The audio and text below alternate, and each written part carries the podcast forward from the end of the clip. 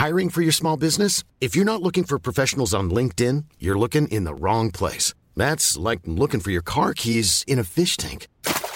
LinkedIn helps you hire professionals you can't find anywhere else, even those who aren't actively searching for a new job but might be open to the perfect role. In a given month, over 70% of LinkedIn users don't even visit other leading job sites. So start looking in the right place. With LinkedIn, you can hire professionals like a professional. Post your free job on linkedin.com slash people today. El otro día vi un TikTok que hablaba justamente de Adán y Eva, ¿no? Y era un- una persona musulmana eh, hablando con un ateo. Ya sabes, estos títulos em, tendenciosos que le ponen a los TikToks, ¿no? Casi como lo que hacemos nosotros. Entonces decía, no, la, la batalla final, un musulmán contra un ateo. Y el compita este le decía, dice, no, es que no hay ninguna cosa que sostenga la teoría de y Eva y la chingada. Y le dice, el, el compita que es musulmán, le dice, a ver, vete al inicio de la humanidad. Dice, a ver, al inicio de la humanidad, ¿qué había? Y le dice otro compa, no, que el Big Bang. Y le dice, no, no, no, no te vayas tan lejos. Dice, no, no, no, estamos hablando aquí del inicio de la humanidad. O sea, toma la humanidad hacia atrás. Dice, ¿había más gente o menos gente? Y el vato le dice, no, pues que menos gente. Y le dice, y si cuando había menos gente, te vas hasta atrás, atrás cada vez ha habido más gente o menos gente. No, pues que menos gente. Dice, y no podría llegar a un punto donde tú rastres esa menos gente a nada más un par, una pareja de dos, homínidos, dos hombres o lo que tú quieras llamar homínidos que empezaron a tener a los demás. Le dijo, no, pues sí, le dice, pues ahí está, ¿no? La historia de Adán y Eva. Son esos dos primeros que lo iniciaron todo. Y ya se acaba el TikTok porque el otro compa quería refutar, pero pues como el TikTok era a favor del musulmán, pues ya no dejaron que refutaran, ¿no? Terminaron. ¿Tú crees que esta historia de Adán y Eva mm, tenga, evidentemente tiene e- ese, ese sustento está porque pues es lógico, ¿no? Si te vas hasta el fondo, pues a lo mejor empezaron con dos. Pero ¿crees que tenga un sustento? O sea, que sí haya posibilidad de esta historia. La convencional, o sea, la historia tradicional de Adán y Eva, de, de bíblica, Mm, como de estas dos personas que iniciaron algo. Sí hay posibilidad porque... O sea, que todos somos hermanos porque venimos de dos nada más. mm, Una sola pareja. no lo sé, o sea, porque tampoco creo que ese sea como precisamente el, el inicio de todas las cosas. Recordemos que también hay mucho simbolismo que se le adjudica a esta historia. En realidad está como la las versiones arquetípicas, está como la teoría que se le adjudica, ¿no? El, como el, el- el conocimiento al que accede Eva, como un hongo, como la manita muscario, como algún hongo, como... Hay un montón de Los cosas que se dicen sobre, sobre ¿no? O sea, que es algo, algo mucho más simbólico que algo literal. Claro. Eh, yo creo que es una mezcla de ambas cosas. También por el libro del que estaremos hablando el día de hoy, ¿no? Definitivamente siento que sí tiene algo de, re- de- de literal y tiene algo también muy simbólico. Eh, definitivamente en esta historia se encierran muchos secretos simbólicos, por así decirlo. No sé si con intención de resumir lo, lo acontecido, de lo que va la historia, o de guardarlo encriptadamente para también ciertas eh, personas. No lo sé, ¿no? Porque también eh, lo hemos hablado, ¿no? ¿Cuál es la mejor forma de, de conservar el conocimiento hablado, transmitido de forma de oral? A través de historias, porque es más fácil recordar una historia fantástica que con los detalles y con claro. lo técnico, lo, Claro, todo ese tipo de cosas. Entonces es mucho más fácil recordar un cuento, Sí. tal cual es, que recordar una, eh, una historia detallada de sucesos y todo ese tipo de cosas. ¿no? Entonces yo creo que posiblemente encierra ambas cosas. Y el día de hoy estaremos hablando de un libro que mencionamos en el episodio anterior. ¿Sí es el anterior? El anterior, sí. En la ah, no. En la No. anteanterior. ¿De cuál es El anterior fue de los reptilianos. Ah, sí, cierto. el de- Donde mencionamos una vez por, una vez más que son falsos. Para todos aquellos no creadores han de los visto, reptilianos, vayan a vayan a verlo. para que vean estuvo dijimos bueno. que eran falsos. Todo Pero- era falso, no crean en nada. Mencionamos este libro en el episodio de la CIA, El ojo que todo lo ve. Las, las líneas de sangre de los Illuminati, un gran libro. y de ese acabamos de hablar hoy. No, no, no. Vamos a estar hablando de este libro de Thomas Chan, este cataclismólogo. Cataclismo. Bueno, en realidad él, eh, sí, por medio de sus estudios, o más bien gracias a sus estudios, es que surgió el término de Cataclismología. cataclismología, Simón. el estudio de los cataclismos, de la historia de los cataclismos en la Tierra. Ah, porque, bueno, viene de este libro que se llama Adán y Eva, Historia de los Cataclismos. Ujú. Sí, es un libro muy interesante, honestamente. Propone una teoría súper interesante porque pues no solo se basa en, en especulación, bueno, más bien no se basa en especulaciones, se basa en ciertas anomalías geológicas en la Tierra, en investigaciones y estudios de, otras, de otros autores, de otros, este, tanto geólogos como otro tipo de, de- de profesionales. Y aparte Entonces- también se, se conecta muy bien con las teorías, por ejemplo, de Graham Hancock y otros investigadores actuales que proponen justamente otras humanidades que han existido. Entonces, Hemos hablado también de Graham Hancock, si aún no han visto nuestros episodios de La civilización perdida, y los orígenes Los ocultos de la orígenes humanidad. ocultos de la humanidad, vayan a verlos. Eso se relaciona de una u otra forma, bueno, se relaciona bastante. Sí, sí. Que de hecho falta estudiar eso más a profundidad, el autor y todo ese asunto. Y o sea, como que bueno, ha sido una semana de mucho movimiento. Mm, eh, bueno, nada más para dar a conocer por ahí. Sí, justo también para que, por si ven que nuestro ánimo ahorita en este programa es un poco pues, distinto de otros programas que tenemos, sí han sido semanas muy movidas. Exactamente. No han sido las primeras porque creo que a lo largo de estos tres años han visto, Sí, los sí, que nos sí. han seguido los tres años o los han seguido un año, los que nos han seguido tiempo, han visto que pues nosotros venimos a grabar Llueve, Treno, Relampagué y también depende de cómo esté nuestro estado de ánimo, pues así vamos a estar, ¿no? Porque somos seres humanos. Exactamente. Pero es curioso. Bueno, ahorita, ahorita quería comentarte algo. Ah, pero antes, de, antes de, de- de comenzar, bienvenidas todas las personas que nos ven y nos escuchan. Esto es Amor Fati en la infinita brevedad del ser. Comenzamos.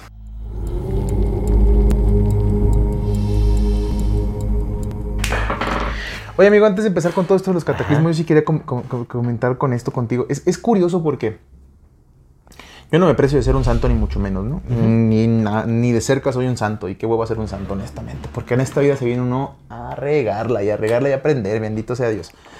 Pero sí considero que al menos en los últimos años de mi vida, al menos en los últimos tres, he tratado de hacer las cosas de una manera un poco más correcta de la que los hacía antes, ¿no?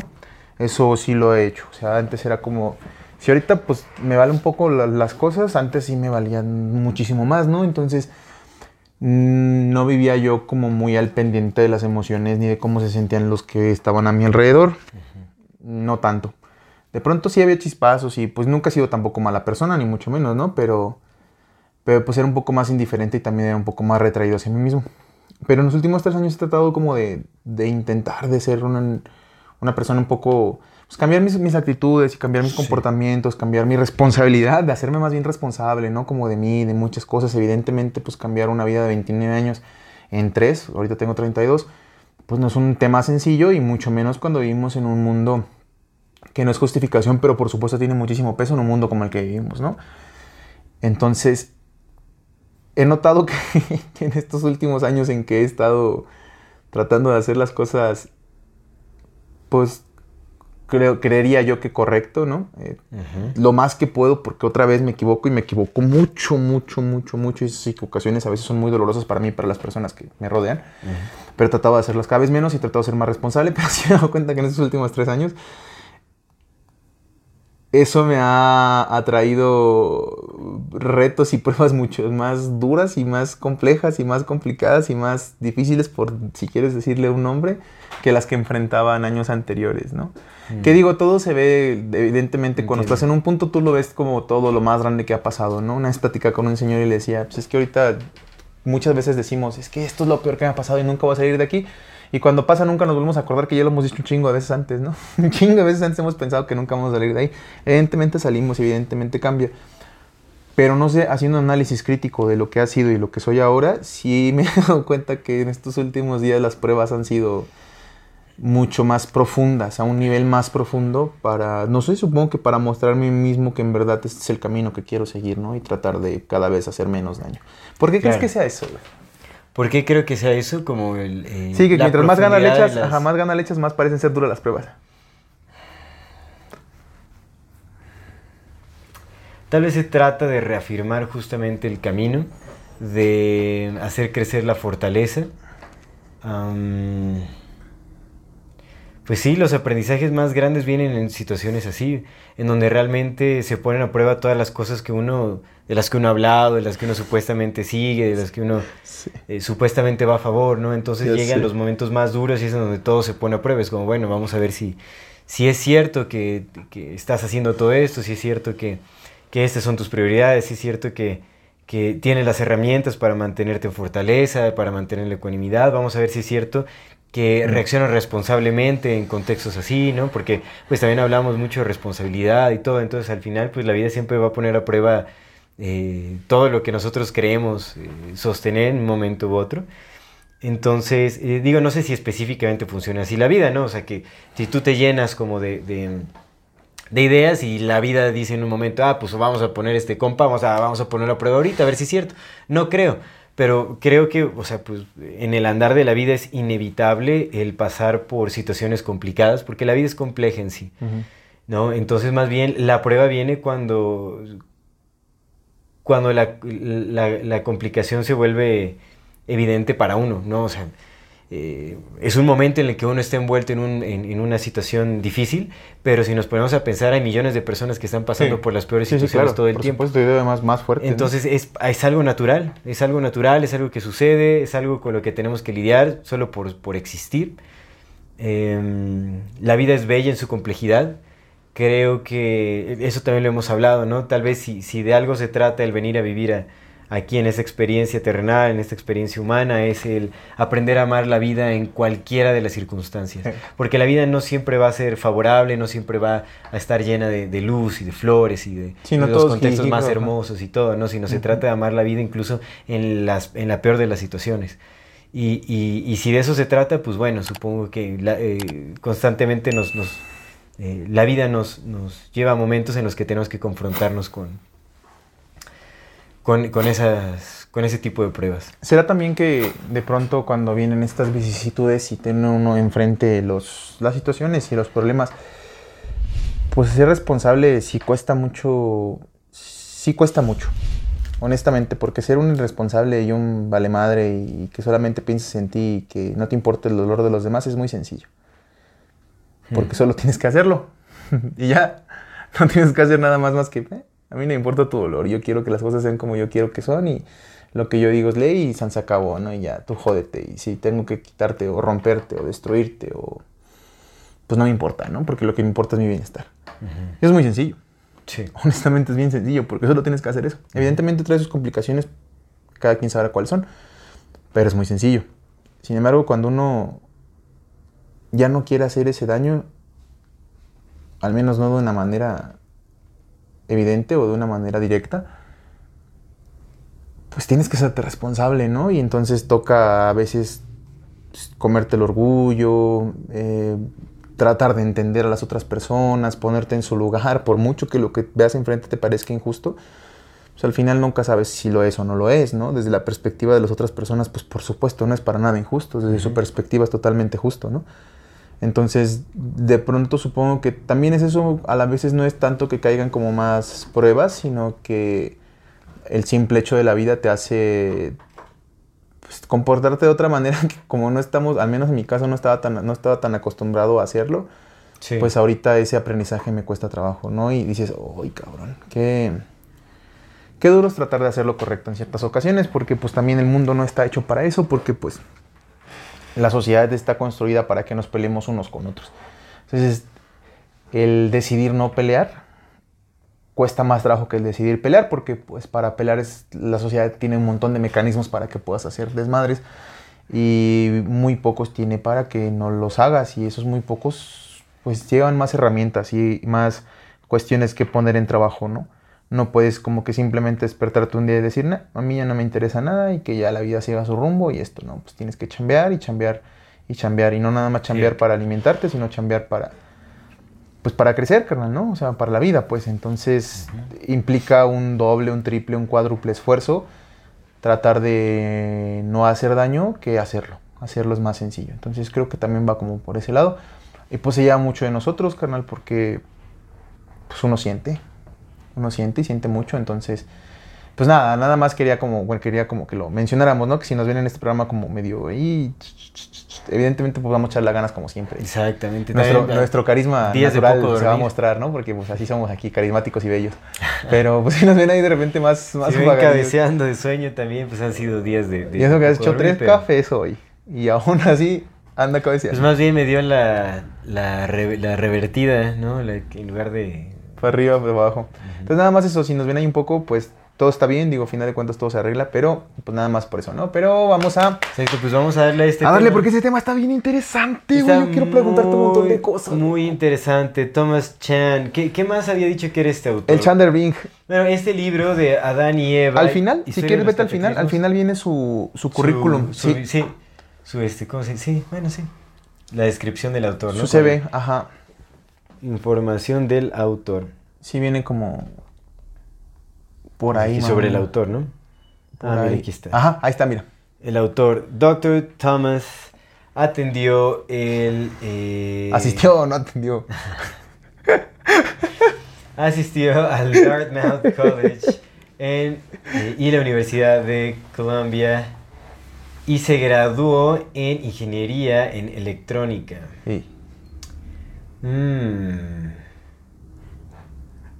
Mira, aquí sí, bueno, aquí dice, ¿no? Eh, como resultado de sus investigaciones y de sus análisis desde 1949, el doctor Thomas se ha convertido... eh, No reconocido. se- bueno, se ha reconocido más bien, Sí. se ha reconocido como la principal autoridad del mundo en cataclismología. Sí. Lo que habías mencionado, que Sí. gracias a sus estudios es que realmente se creó esa rama de estudio. Ujú. Sí presenta, presenta eh, análisis muy interesantes en este libro, que justamente hemos hablado, bueno, se mencionó en el, en el episodio de la CIA, que este libro habla sobre una historia de cataclismos en la Tierra.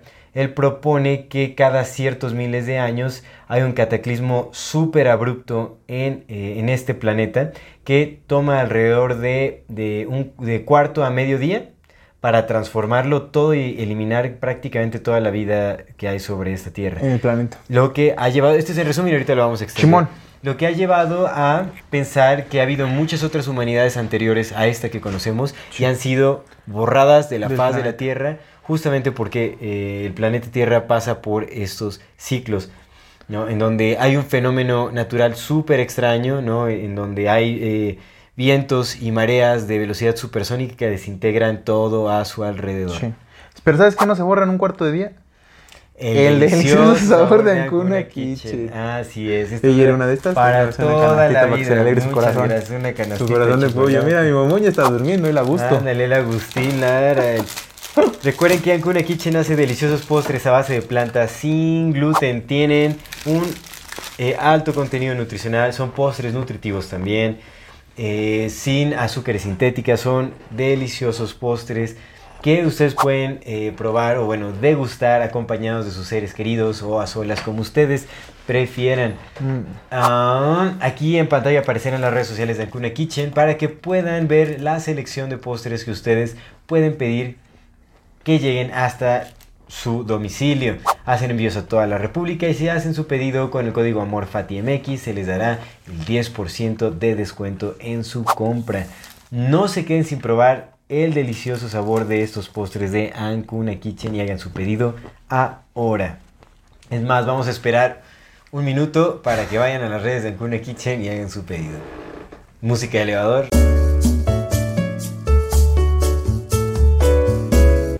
no, es cierto. Vamos a- Muchas gracias Ancuna Kitchen por estas delicias. Vamos a degustar aquí unas canastitas de chocolate, enjambre de chocolate, unas tortugas de nuez con chocolate. Delicioso. Muchas gracias, Ancuna Kitchen. Muchas, muchas gracias. Qué bueno que nos están usando el, el cataclísmico fin del mundo. Oye, güey, el libro está bien interesante. Nada más quería preguntarte, tú tienes la misma versión que son como... que está cortito, ¿no? ¿Cuántas páginas tienes tú? Yo nada más encontré una versión de 49 páginas. Es que te dije que ese no era. Mm, Pero ese, es- no, pero es que ese es el que encontré como... como el original. Estudió algo que no era. No, mira, ese tiene 70. Bueno, está raro. Está cortito. O sea, no es como los libros que estamos acostumbrados de ver de ese tipo de cosas que son como 340, 40, 200 páginas. Ah, no, el mío no tenía Es que ángeles y ufos, ¿eh? Sí, no, te digo que este es distinto. Miren. Jesús. Ah, con ¿tampoco se lo tiene? Estoy diciendo, es que ese es el bueno. Mhm. Pero el que tú encontraste es el que estaba en la CIA, que no estaba distorsionado, ¿no? Según yo estaba. pues no estaba Es distorsionado. que aquí, mira, son dos cosas. A ver, déjame ver, porque aquí ya, ya me cambió todo, ¿eh? Mm, A ver, mira. es que es otro libro, güey. Ah, mm, a ver, déjame ver, déjame ver qué hay aquí. Es otro. ¿La viste? Es otro libro. Es otro libro. Ah, pero son dos, mira, porque el otro, el otro tiene 125 páginas, o sea, el... El, el, de- el que... El de... Ujú, Yo leí ese. Nada más que leí primero una parte y luego leí la addendum, que es Pero eso. tiene, tiene 125 páginas. Pero primero tenía como, pues es que, ah, estaba bien raro. Pero pues según yo sí lo leí completo. ¿Ya 125 páginas? Porque sí tiene un montón, mire. Porque sí terminé ahí, en el Would You. Pero ve si todo, todo esto. Pásamelo, ¿no? Porque sí lo quiero leer completo, está bien Sí, bueno. sí, está, está buenísimo, está buenísimo, la verdad. Digo, yo, yo llegué como a la mitad en realidad. Definitivamente tenemos que leerlo absolutamente todo, estudiar más el autor, los otros libros. Porque propone una teoría súper interesante. Ah, no. Ah, no, mira, sí llegué más. En realidad sí estuve mucho más cerca de... A lo mejor no te aventaste el Aftermath. Más, más de la mitad, leí más de la mitad. Llegué como... Llegué acá, mira. Es que aquí estaba haciendo como un análisis de... ¿Leíste lo de los planetas? ¿Lo de la luna? Está súper loco también, ¿no? O sea, que la luna, o sea, sí, empata también con, con, Con un chingo, güey. Es que está bien. La luna Yo llegó más leí- recientemente de lo que... Yo leí por ahí en un foro, hablando del autor, que se supone que el autor estaba trabajando con la CIA. Directamente muchas de las cosas que sabía eran porque estaba trabajando con la CIA. Por eso, por eso no pone referencias. ¿Ya ves que no da referencias? Sí da, pero ya en la segunda parte. Pero al principio sí todos sus datos que da, casi no, no usa referencias de, ah, mira, esto lo puedes encontrar en tal, esto lo... Solamente lo asegura. Pero muy pocos. A diferencia de otros libros que, son, que hablan así, sí. donde hay bibliografía y mira que esto lo correlaciono con esto y esto lo dijo tal, él solamente los menciona como ya dando y da muchos muchos datos que da por hecho, que solamente son así.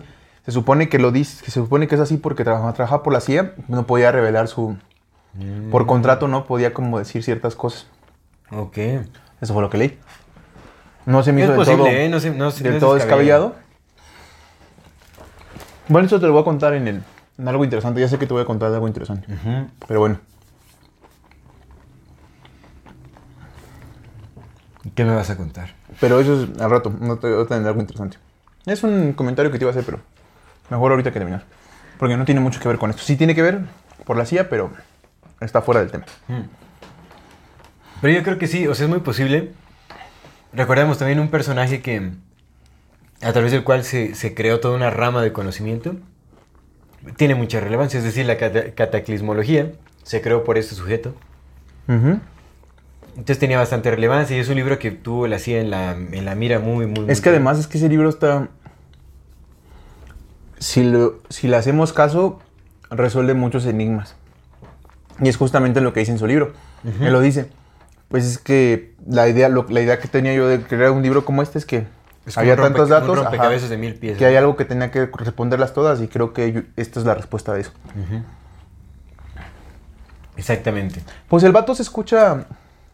Cuando uno escribe, uno no solamente escribe, sino que se escribe. ¿Qué es esto? Que Te muestras, muestras completamente. Y yo se lo digo a las personas con las que eh, a veces he tenido oportunidad de darles como talleres y eso. Independientemente de lo que hagas, así sea un libro de física, así sea un libro de química, de biología, una, una novela, pues mucho más, un poema, pues muchísimo más. De lo que hables, al final de cuentas salió de ti y dice mucho de ti, pero muchísimo. Entonces puedes, puedes tratar de acercarte mucho a la personalidad de una persona leyendo lo que escribe.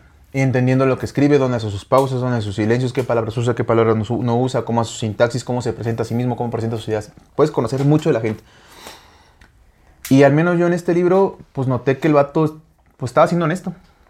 ¿Sabes? Sí, sí, sí, no parece, noté como un afán de, güey, créeme, sino como un, pues esto es lo que yo sé. Pues es que está, o sea, realmente sí empata mucho con todo el análisis, los análisis geológicos que hace, de ciertas protuberancias en la Tierra, de ciertas formaciones geológicas, te da los sitios, los- o sea, como mm, la- las alturas, la- o sea, los nombres técnicos justamente de estas eh, formaciones y todo en la Tierra. Y también hace un análisis Ale. cultural, que es súper importante, por supuesto, es porque claro. En, la historia, en una historia de la Tierra no puedes dejar de lado eh, el análisis cultural. No puedes descartar las historias de, la, de las culturas que estuvieron antes simplemente porque crees que son historias. Y eso es lo que ha pasado mucho con la ciencia moderna, con la ciencia mainstream. Supongo que también tiene mucho que ver que pues lo que quieren, lo que viene desde arriba es eso. Sí, Que descartemos estas historias como historias nada más. sí. Como sí, sí, tonterías, como nonsense. ¿No? Y si las hacemos caso, pues quiero que las, las entiendas como Zachariah Sitchin, quiero que escuches a David Icke, quiero que escuches a estos cabrones. sí. Las, las, las New Ageisas. Simón. pues. Ujú. Para esto, los- esto no se New, new Ageizó, ¿me justo, entiendes? Esto es que fue- es eso lo que hace, ¿no? O sea, es, va, te doy la historia completa, pero como sé que hay gente que no se la va a tragar, porque hay muchas dudas que esto no responde, la mayor parte de la gente se va, la mayor parte de la gente ni siquiera va a llegar aquí, va pronto, la mayor parte de la gente se va a quedar con lo que digan las noticias y se acabó. De ahí van a salir algunos y van a querer leer. Entonces, los que quieran leer van a llegar a esto y van a decir, ah, ok. Y no van a hacer preguntas. Los, los, la- el grupo que haga preguntas van a querer saber más, entonces aquí está lo que te voy a decir. Que, pues, que hay reptilianos y que los dioses y que los Anunnaki, que todos estos cabrones. Y ya. Pero eso es lo que te van representando. Pero siento yo que un verdadero estudio de la- del pasado de la Tierra, del pasado de la humanidad, evidentemente tiene que tener en cuenta las historias que han contado las otras culturas, porque, carnal, si me estás diciendo que crearon pirámides con una precisión asombrosa, con matemáticas muy avanzadas y con una, labo- una fuerza de, de labor impresionante y con una perfección Claro. Y de pronto me dices que esa gente era, era tan imbécil que creían que güeyes venían de las estrellas y porque eran imbéciles que creían que, que tenían matemáticas avanzadas. Una- un grupo de imbéciles tenían matemáticas más avanzadas que las nuestras a veces. No, no. Pues no te lo compro, loco. Ni siquiera es de dudarse. O sea, la precisión con la que crearon sus, sus templos, sus. Sus astro- su eh, eran su- astrónomos, Su conocimiento astronómico es, o sea, es superior al que tenemos ahora, por supuesto. Entonces no te compro que ese grupo también sea tan imbécil para creer que, oh, es que vieron un- una víbora y les dijeron, no, es un dios. Sí, Estás hablando de personas que tenían conocimientos astromatemáticos, astrofísicos, claro. arqueoastronómicos. Sí, que incluso su complejidad religiosa es mucho mayor a la, a la que tenemos ahora. Su, su entendimiento. eh, ay, o sea, su conocimiento era mucho mayor al que tenemos ahora. Definitivamente. O distinto. Pero No, yo creo que mayor, porque ahorita, pues imagínate, con todo lo que tenemos al alcance TikTok y todas esas cosas, o sea, las distracciones Mm. que realmente son un obstáculo para que, para que trabajemos nuestro, nuestra capacidad de reflexión, de entendimiento, de análisis, de observación de nuestro entorno, eso disminuye muchísimo nues- nuestro potencial eh, intelectual, porque estamos, o sea, sí gozamos de ciertas comodidades, pero las mismas comodidades también se vuelven una venda de los ojos. Y en esos tiempos funcionaban las cosas de una forma muy, muy distinta, en realidad, o sea... Bueno, también, o sea, habría que analizar porque no sé cómo... eh, sin romantizar. sin Claro. romantizar, porque pues también había división de clases sociales, estaba la clase eh, oprimida que posiblemente tampoco tenían ese acceso a poder eh, eh, observar y reflexionar y... y- y Rebaños trabajar. concertados siempre ha habido. Exactamente. Entonces definitivamente también pues había cierto grupo que estaba dedicado como a, a- al aprendizaje, a la observación y Pero a en la definitiva aplicación tenían, de- tenían de tecnologías muy avanzadas, entonces Sí. la misma gente que escribió estas historias, pues no los puedes tachar como imbéciles. Sí, no, para nada. A menos que esas historias hayan sido escritas con ese objetivo, ¿no? Pero no creo. Leyendo este libro no creo. Pero bueno, ¿De qué va? ¿De qué va el libro? Hable- Hablemos de qué va. échele. Eh, vamos entonces. O sea, justamente la premisa es esa.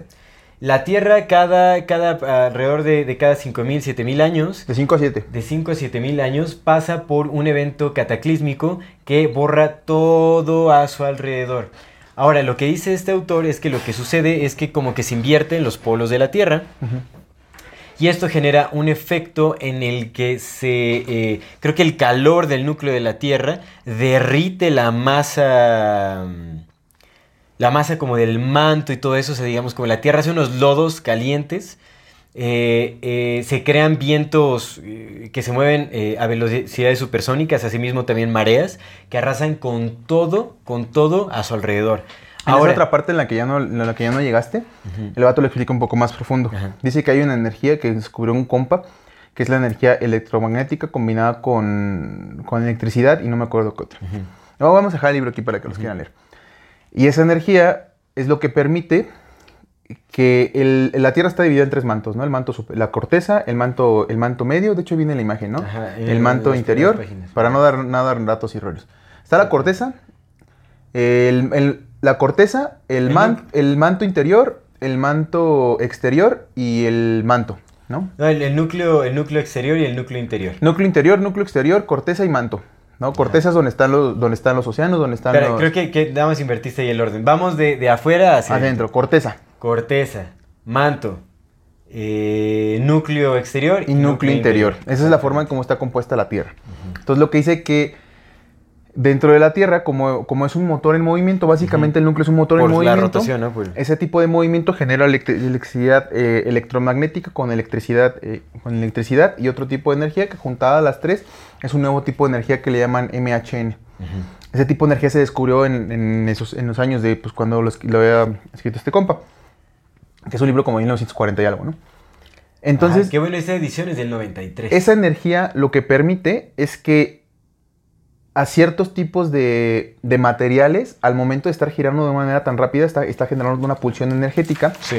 Lo que permite es que el líquido que compone el manto, que es un líquido, por esa energía que vibratoria de tan, de tan alta frecuencia, parezca que el manto se comporte como sólido. No deja de ser un líquido, pero se comporta como sólido. Eso lo hizo experimentos en un laboratorio utilizando mercurio. Mercurio líquido, que al rotar esta cosa, lo que hacía es que el mercurio parecía sólido y entonces puso un espejo arriba, el espejo flotaba así libremente, pero cuando se comportaba sólido se movía junto con el mercurio. Entonces la Tierra está rotando en a velocidades impresionantes, ¿no? Estamos rotando a cientos de miles de kilómetros por hora. Es lo que está haciendo la Tierra cuando hace su momento de rotación. Eso, a esas velocidades rota, es lo que nos ha dicho la ciencia. Ujú. 140 mil kilómetros por hora, eso es lo que va a la Tierra. Entonces es una velocidad enorme. Entonces, como está rotando esta, eh, este, este núcleo, está generando esta energía que permite que el manto se parezca sólido. Ajá. Y entonces la corteza, que es donde están los mares y que es donde están los continentes, puedan estar, digamos que rotando junto con ese sólido como si estuvieran unidos. Pum, pum, pum, pum, pum, pum, pum, están rodando unidos. Lo que sucede es que el planeta pasa durante, como es un sistema helicoidal, lo que nos dijeron del sistema solar es que está el Sol en el centro y los planetas giran alrededor de él, ¿no?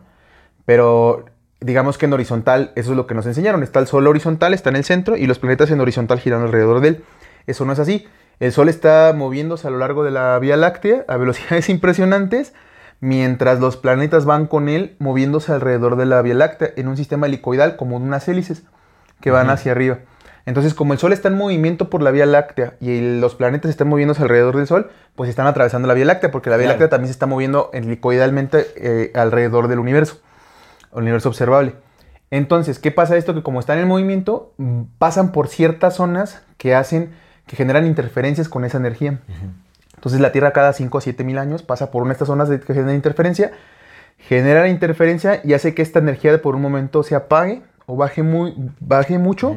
Y cuando apagas ese motor, entonces el sólido que había generado por esta energía se vuelve otra vez líquido. vuelve, sí. Líquido. Entonces es a lo que a- a- a donde te habías quedado. Cuando se vuelve líquido, ahora sí, lo que, lo que, lo que me decías, ¿no? Se, se contraen las... Se, se vuelve líquido, entonces los Baja, continentes bajan. desciende.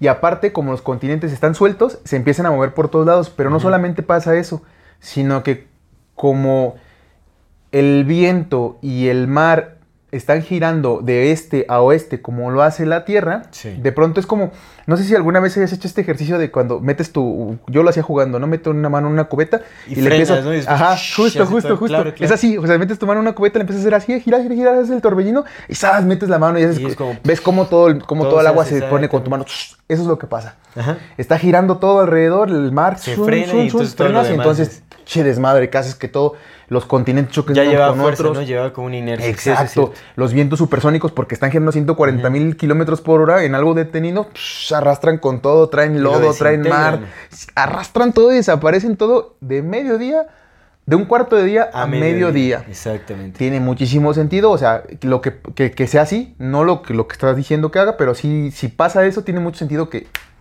Pero bueno, algo que el autor daba como, como mm, eh, de- bueno, hablaba sobre algunos descubrimientos que son una pista para poder decir que esto es lo que sucede, porque también han encontrado fósiles de, de animales, de plantas, ¿no? De, de- de huellas, de varias, varios fósiles que no se explica la forma de conservación, porque son como momentos muy peculiares, que únicamente se explican siendo un- eh, eh, sucediendo un cambio abrupto, Sí, sí. súbito. Como por ejemplo, Inmediato. un mamut eh, que se descubrió que estaba comiendo ciertas flores. se, se, digamos que se congeló, todavía con las flores frescas, con todo, y se conservó por 7000 años. Hasta que lo descubrieron y dijeron, bueno, ¿de qué forma pudo haber conservado todo esto? O sea, ¿cómo es que se pudo haber congelado? En un instante, o sea, porque fue todo completo. O sea, también ah, hicieron un análisis, al parecer, de, de- de todo el cuerpo del mamut y todo, como para ver si algo se había como eh, congelado antes, si había Ujú. sido, y pues, o sea, realmente la única forma en la que se pudo haber conservado así fue que hubiera sido una congelación Instantánea. Instantánea, Sobre todo, todo. porque lo que dice es que, por ejemplo, la carne, eh, si se va con, si, si tú congelas la carne parte por parte va generando cristales muy grandes que cuando la descongelas hacen la carne una gelatina. Exactamente. Lo que necesitas congelar es homogéneamente, una temperatura tan rápida que congele todo homogéneamente. Dice, Homogéneamente. esto pues en un filete pues puede ser, porque es un pedazo. No, no mencionó que hasta había un lugar en Alaska en donde vendían carne de mamut, que llegaron a vender carne de mamut Ah, para sí, cocinar, así que sí, se había conservado tan bien que vendían, No vendían carne de mamut, sí. Pero es Era justo como eso. Jamón serrano, ¿no? Como, pero de mamut. Entonces, como no, como justamente que si el mamut se hubiera conservado por partes, cuando se lo descongelaron para hacer las pruebas, se hubiera hecho una gelatina. Porque el, eso hubiera hecho la cristalización, pero en este mamut no, había sido parejo y pum. Completo. Y, y otro dato curioso de este mismo mamut es que tenía varias partes, varios huesos rotos, o sea, como Ujú. de esa cosa, pues completamente rotos. y signos de sofocación. Y signos de sofocación, exactamente. Eso quiere decir que algo lo arrastró, algo lo, lo, lo movió con tal fuerza que, o sea, dice, imagínense lo difícil que es romper los huesos de un mamut. Dice, Ah, de definitivamente estamos de hablando de, que fue algo a una velocidad impresionante, o sea, masa a una velocidad impresionante, lo que eh, eh, rompió los huesos de este mamut. Entonces son como varias cosas así. También lo que dice es que los huesos, los mamuts casi no se han encontrado, al menos hasta la fecha en que escribió el libro, no se habían encontrado mamuts en lugares con hielo. Se habían encontrado mamuts dispersos por todos lados, pero casi siempre bajo lodo. Bajo lodo. Congelados bajo lodo. Lodo congelado, pero bajo Claro, lodo. exactamente. Entonces es otra de las pruebas. Otra de las pruebas. No, y también pues la, la ubicación de, de ciertos eh, elementos, de ciertos eh, elementos marinos en lugares que dices, bueno, esto aquí ni siquiera, ni siquiera debería de estar, ¿no? Porque pues hay un traslado de, de materia, digamos, así súbito de un lugar a otro por el movimiento de los mares, como lo que pasó en Tihuanaco también. Eh, No, no, perdón, no en Tihuanaco. Que de hecho hay varios lugares, creo que más bien en, en un área por donde están las líneas de, de Nazca. En ciertas altitudes se han encontrado como fósiles de eh, marinos, pero en las montañas. Y dices, bueno, ¿en qué momento estuvo aquí? Que es justamente donde conecta Eh, con... Estuvieron, estuvieron las aguas tan arriba, ¿no? ¿De Con estos Hancock, que es el que ha encontrado los fósiles. Conchas marinas en montañas. Conchas marinas en de montañas. Así es. Bloques de granito que no pertenecen a la zona, metidos en las puntas de montañas. Exactamente, Ujú. exacto. Sí, entonces la idea de esto justamente es que el planeta pasa cada, cada 5 o 7 mil años por este, este momento en el que el núcleo se detiene. Los, como se detiene, pues los polos se invierten por lo mismo, porque pues lleva un... Una fuerza por inercia. inercia, ¿no? por inercia, justamente por inercia se invierten los polos, los continentes cambian de lugar. Y eso digamos que la parte eh, geológica junto con la parte biológica da muchos ejemplos. O sea, sí da muchos ejemplos, ¿no? Estos que estamos mencionando Sí, son como los más grandes. Déjame ver si encuentro aquí la lista de, como de los ejemplos. Pero tú, tú sí. Pero también da otros ejemplos por, eh, de alguna manera como culturales, ¿no? Lo que sucede cuando, por ejemplo, usa, usa como referencia el mapa de Piris Reis. El mapa de Piris Reis, Piris Reis fue un almirante que hizo un mapa, un cartógrafo, un mapa en 1513. Ujú. 1513 son apenas 21 años después de 1492, que fue cuando oficialmente Cristóbal Colón descubrió América. O sea, 25 años, de- 21 años después, Piris Reis hace un mapa cartográfico del que nada más se conserva una parte ahora, Ujú. pero un mapa enorme, Sí.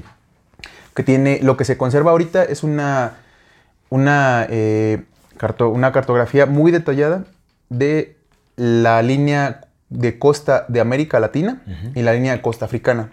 O sea, muy, muy, muy, muy precisa. Ujú. 21 años nada más después de que Portadas Colón había descubierto América. Él ya tenía una descripción muy precisa de eso. Lo curioso del mapa de Piris Reis, junto con otros mapas que hay por ahí, Sí. es que muestra la Antártica. La Antártica fue oficialmente descubierta en 1840 y algo. 1800 1820. Claro. Fue descubierta oficialmente la Antártica.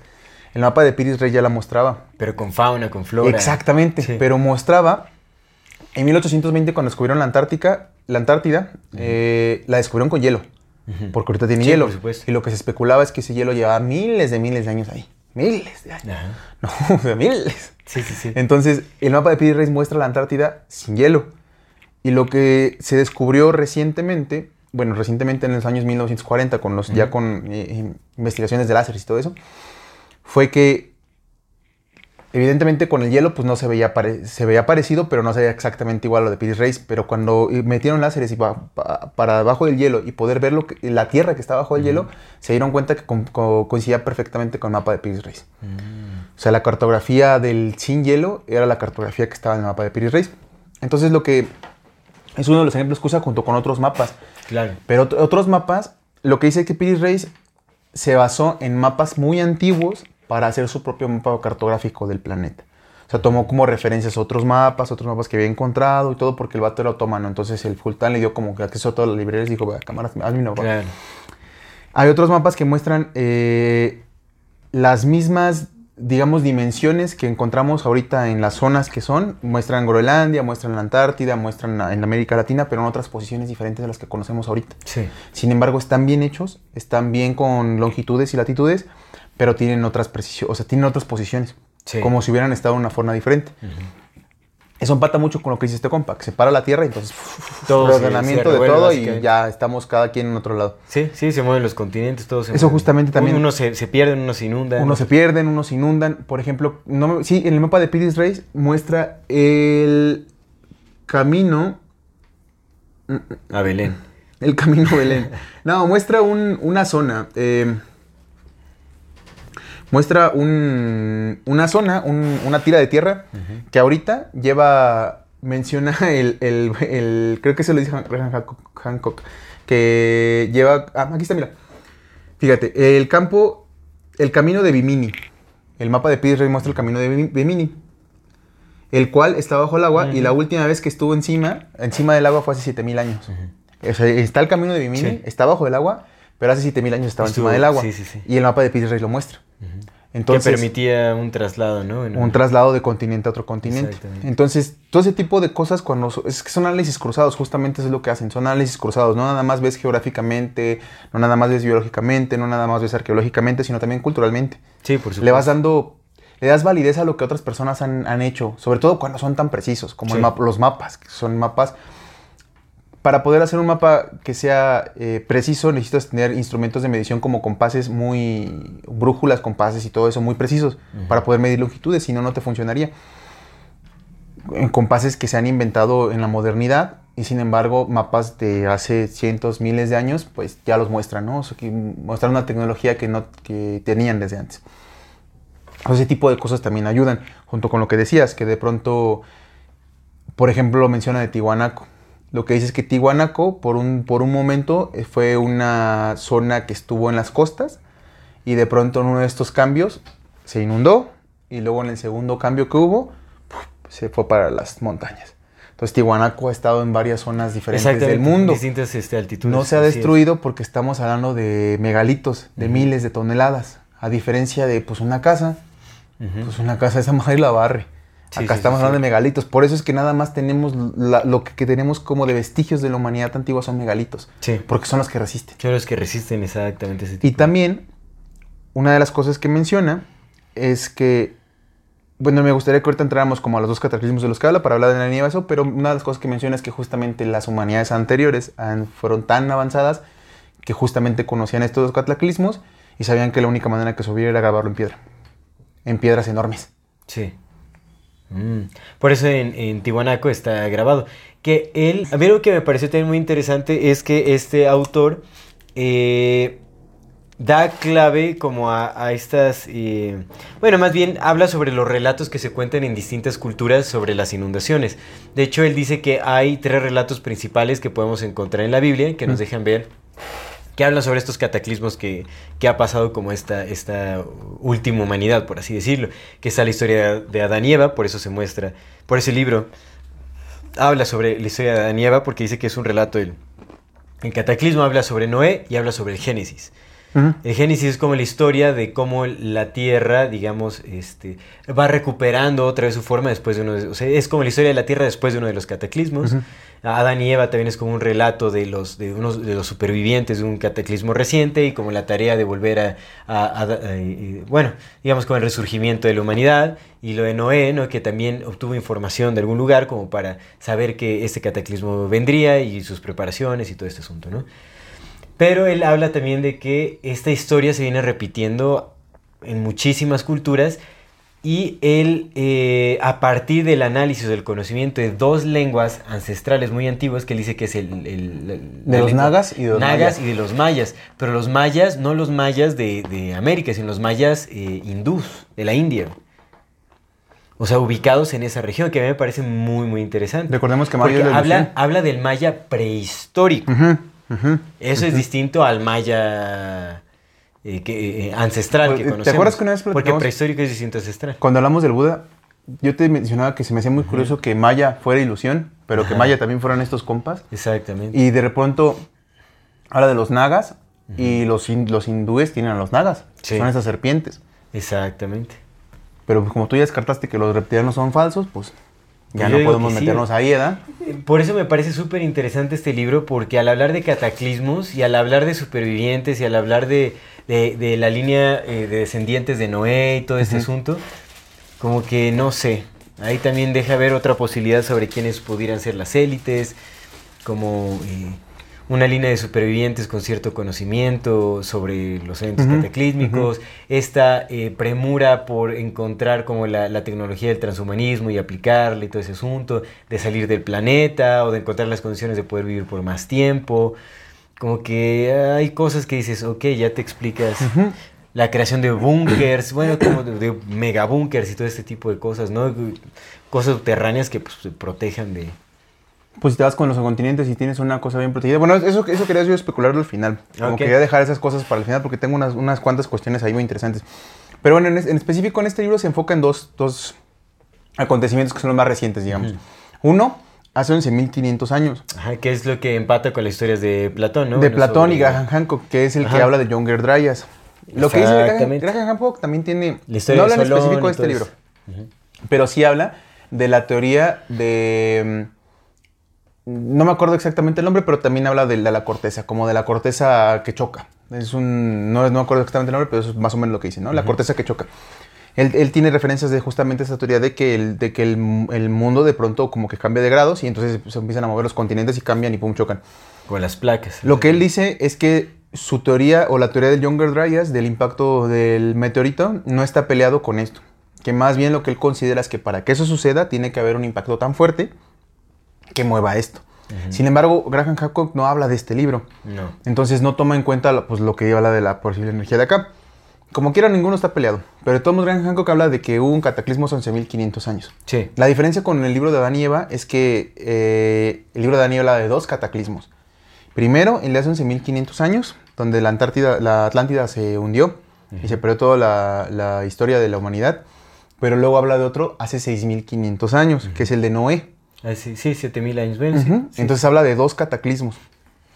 11.500 y 6.500. Ujú.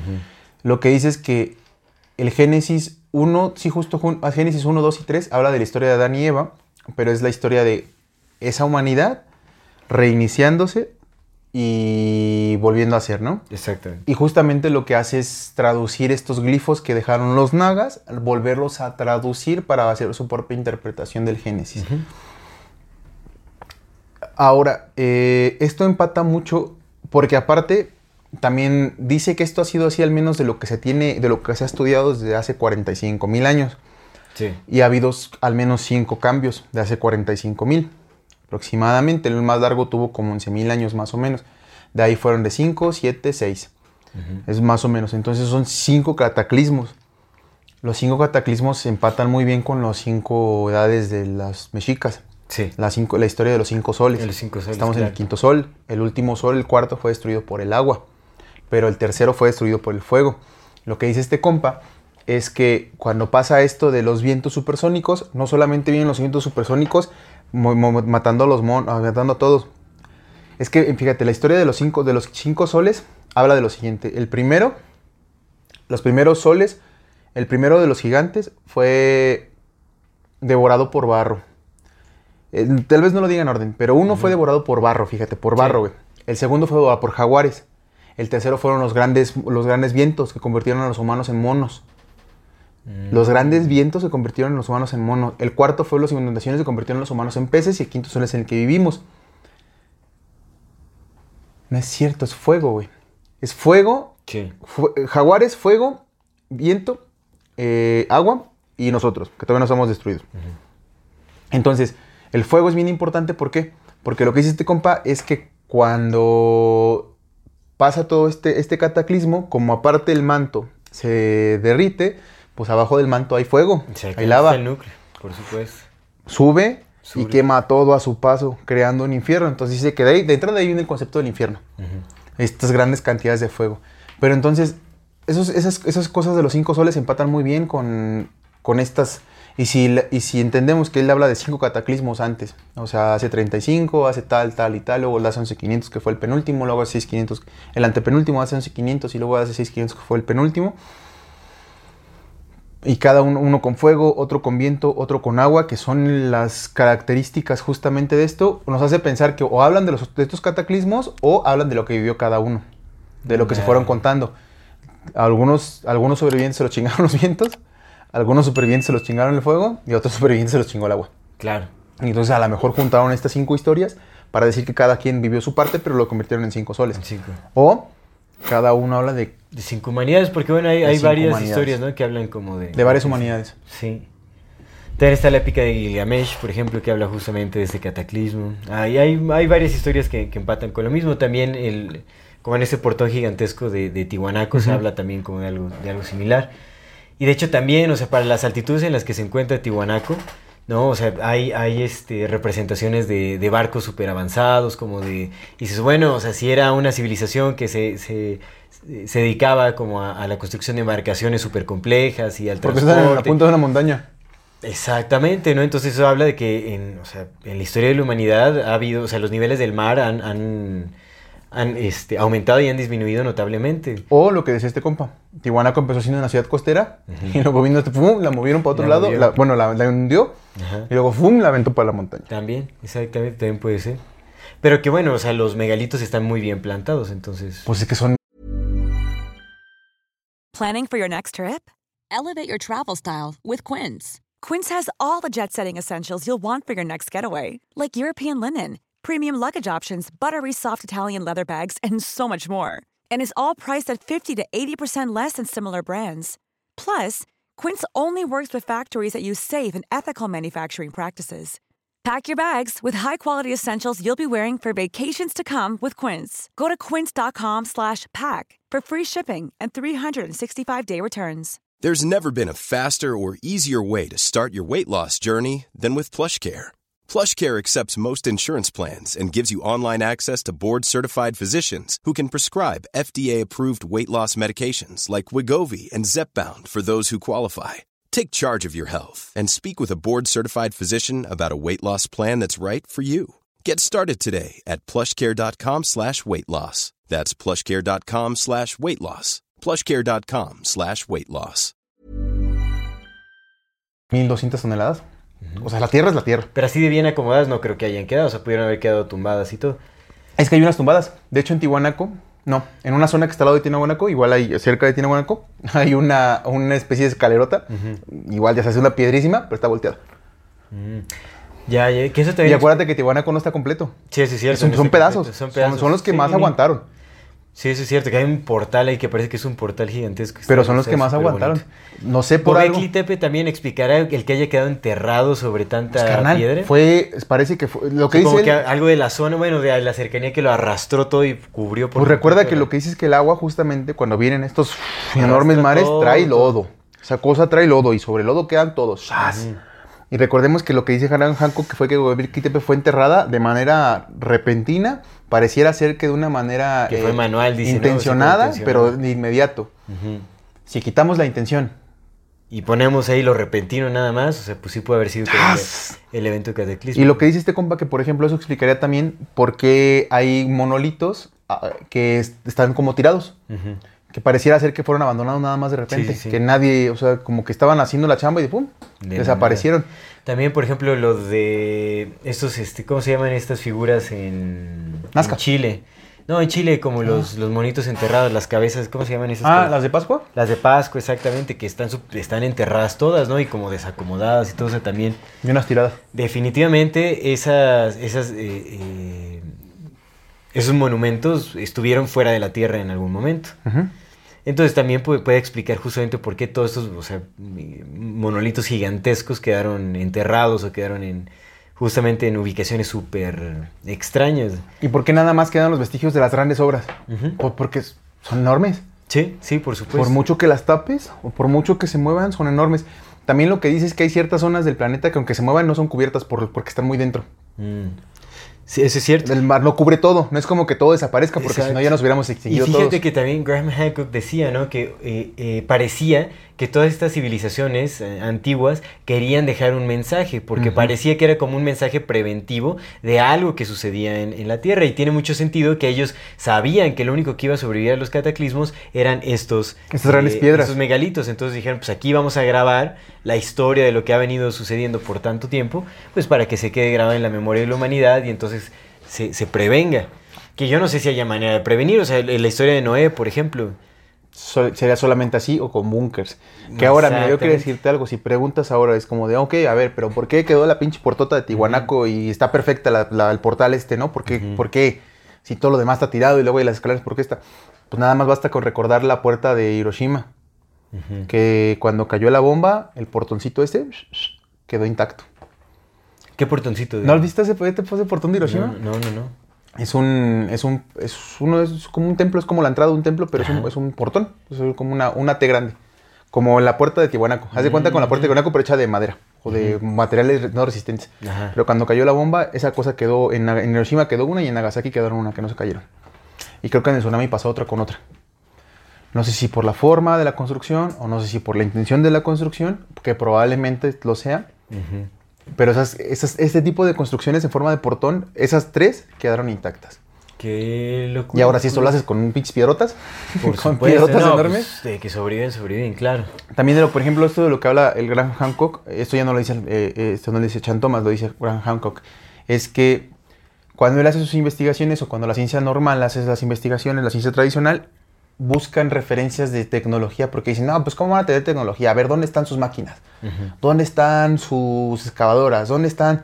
Lo que dice es que ahí empieza el error, porque si tú quieres buscar en otra humanidad que no se parecía nada a ti, más que en tu físico, las pruebas de que tú, o sea, si tú quieres buscar en el pasado algo que se parezca a ti, pues no lo vas a encontrar. Y pone como por ejemplo, dice, por ejemplo, el periodo de los Tudors, de 1300. No tenemos ya ningún vestigio de, esa- de esa, de esa era. Ya no hay. En cierto pueblo, ¿no? Dice, en ciertos pueblos no hay. Nada quedó. Cero. Si encuentras un casco, pues tienes suerte. Pero no quedó nada. Y eso tiene 800 años, 700 años. O sea, no es mucho, no es nada para Sí, comparación sí. de la Tierra. Entonces, si tú quieres buscar con los ojos del presente lo que había en el pasado, pues de entrada vas equivocado, ¿no? Eso es cierto. Entonces lo que dice este compa es que dice, bueno, no podemos saber, rápido dice, no podemos saber si estas personas tenían, en vez de especializarse como nosotros en lo mecánico, en lo físico, pues a lo mejor utilizaron su intelecto para, para eh, enfocarse en la telepatía, en la telequinesis, en otro tipo de desarrollos que los humanos tenemos y que podemos avanzar, pero su, su, su estudio y su ciencia la enfocaron hacia este lado y nosotros la estamos enfocando sobre lo material. Que ahí me gustaría comentar algo, pero tú dime. No, no, adelante. O sea, también eh, justamente eh, para hablar de, como de falta de, ciertas pruebas de artefactos, de, tecnologías, hay que tomar en cuenta que a la velocidad que llevan los vientos, las aguas y todo, que son velocidades supersónicas, desintegran todo su alrededor.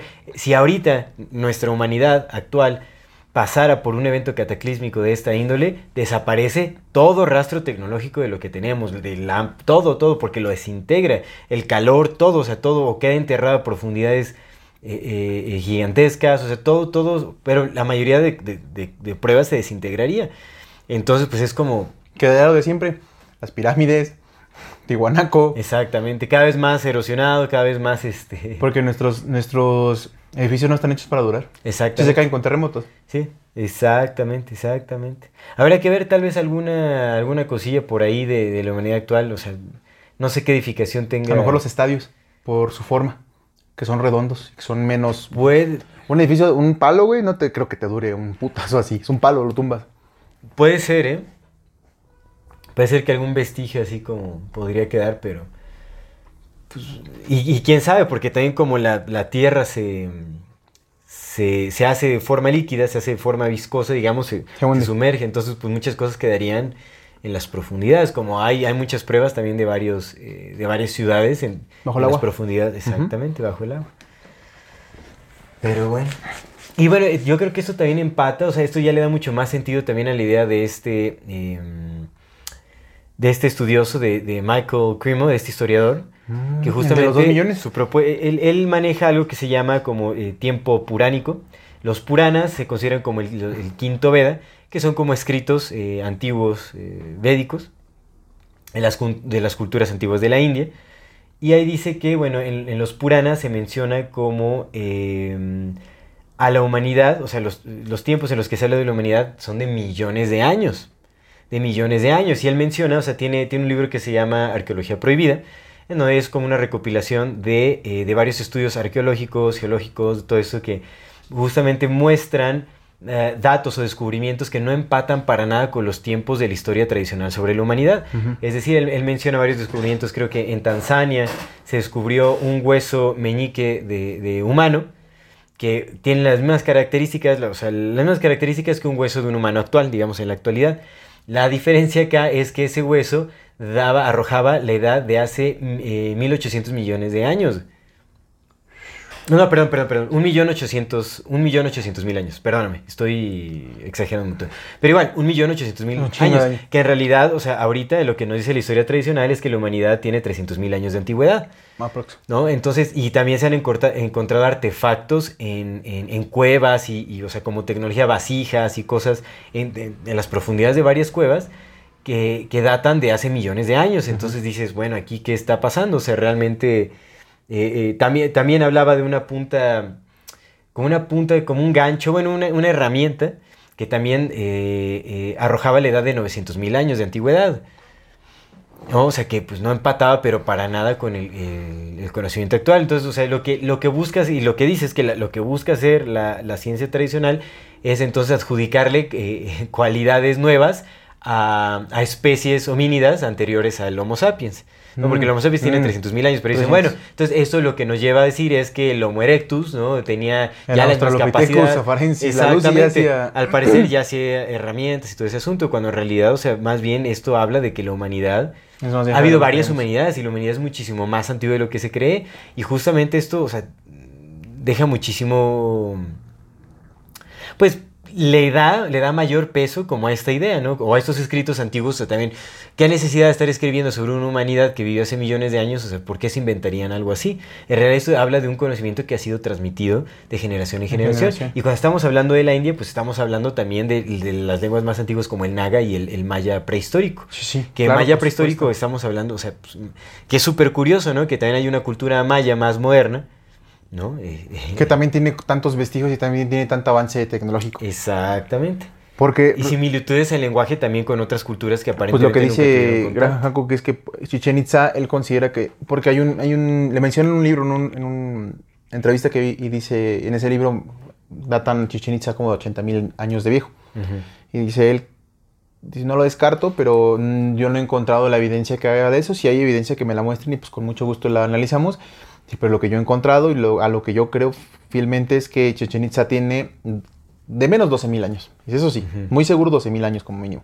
12 mil, güey. Sí, es O sea, eso es un chingo. Estamos hablando de justamente esta civilización eh, prediluviana, Sí. pre- precataclísmica, ¿no? El diluvio, porque bueno, si la creemos a Sean Thomas, el cataclismo el de los 11.500, el que destruyó Atlántida, y el diluvio fue de hace 6.500, que fue el de Noé. El de Noé. Entonces, precataclísmica habla de que Chichen Itza fue una, una fue un- esta civilización precataclísmica que fue la que fundó Chichen Itza, que fue la que fundó eh, las pirámides de Giza, que fue la que fundó la Atlántida, que O sea, fue la que fundó las pirámides de Filipinas. este, Teotihuacán también, ¿no? Teotihuacán, por supuesto, los Olmecas. Bueno, los Olmecas tienen 40 mil años, es lo que decía este compa, que lo Sí. que estima es que los Olmecas tienen 40 mil 40,000 años. años. carnal. Ya haciendo las pinches Sí, los rasgos son, los rasgos son este, negros. africanos. por negros, supuesto. carnal. Lo vimos esa vez, ¿te acuerdas, güey? Negros, carnal. Como mi alma y mi corazón. Sí, sí, sí. Pero es eso. Entonces, de pronto tienes esta. Tienes esta historia plausible de los cataclismos, güey. Que le da mucho sentido a la historia de las humanidades. O sea, para mí, para mí en lo personal, yo ya, ya no hay. Ya no hay espacio para dudar que haya habido otras humanidades antes de nosotros. Ujú. Ya no creo que haya espacio para dudarlo. Porque responde a muchas cosas que, pues, desde morro yo sé que están raras. Pues desde morro se saben muchas cosas que no, que no empatan, güey. O sea, muchas, güey. Desde morro, desde que yo era morro y quizás desde antes, yo ya sabía que las pirámides se estipulaba que unas fueron construidas mucho antes y otras de otras. Que los egipcios hablaban de que ellos heredaron su conocimiento de gente de antes, güey. De la Atlántida y había un chingo, ¿sabes? Las pirámides, por ejemplo, lo que dice Gran Hancock es que su estimación es que la pirámide de Giza Y las otras tres pirámides, la de Keops y la de Kefren, esas tres pirámides fueron hechas por una civilización egipcia que no es la que hizo las demás pirámides. Porque en Egipto hay como 200 pirámides. Pero lo que dice es que el resto de las pirámides fueron una especie de imitación de las originales. Las originales son estas grandes. Pero esas ni siquiera, esas, incluso esas, tampoco estaban cuando estaba la, la esfinge. La esfinge es todavía más vieja que eso. Y la esfinge muestra datos de erosión. La esfinge tiene datos de erosión como si Sí, hubiera es estado inundada, güey. Exactamente. Y estos vatos lo saben. Inclu- incluso se dice que la cabeza de la esfinge ni siquiera es esa, Sí, no es más esa. moderna porque tampoco empata con los tiempos de arresto de- del cuerpo. Es correcto. por supuesto.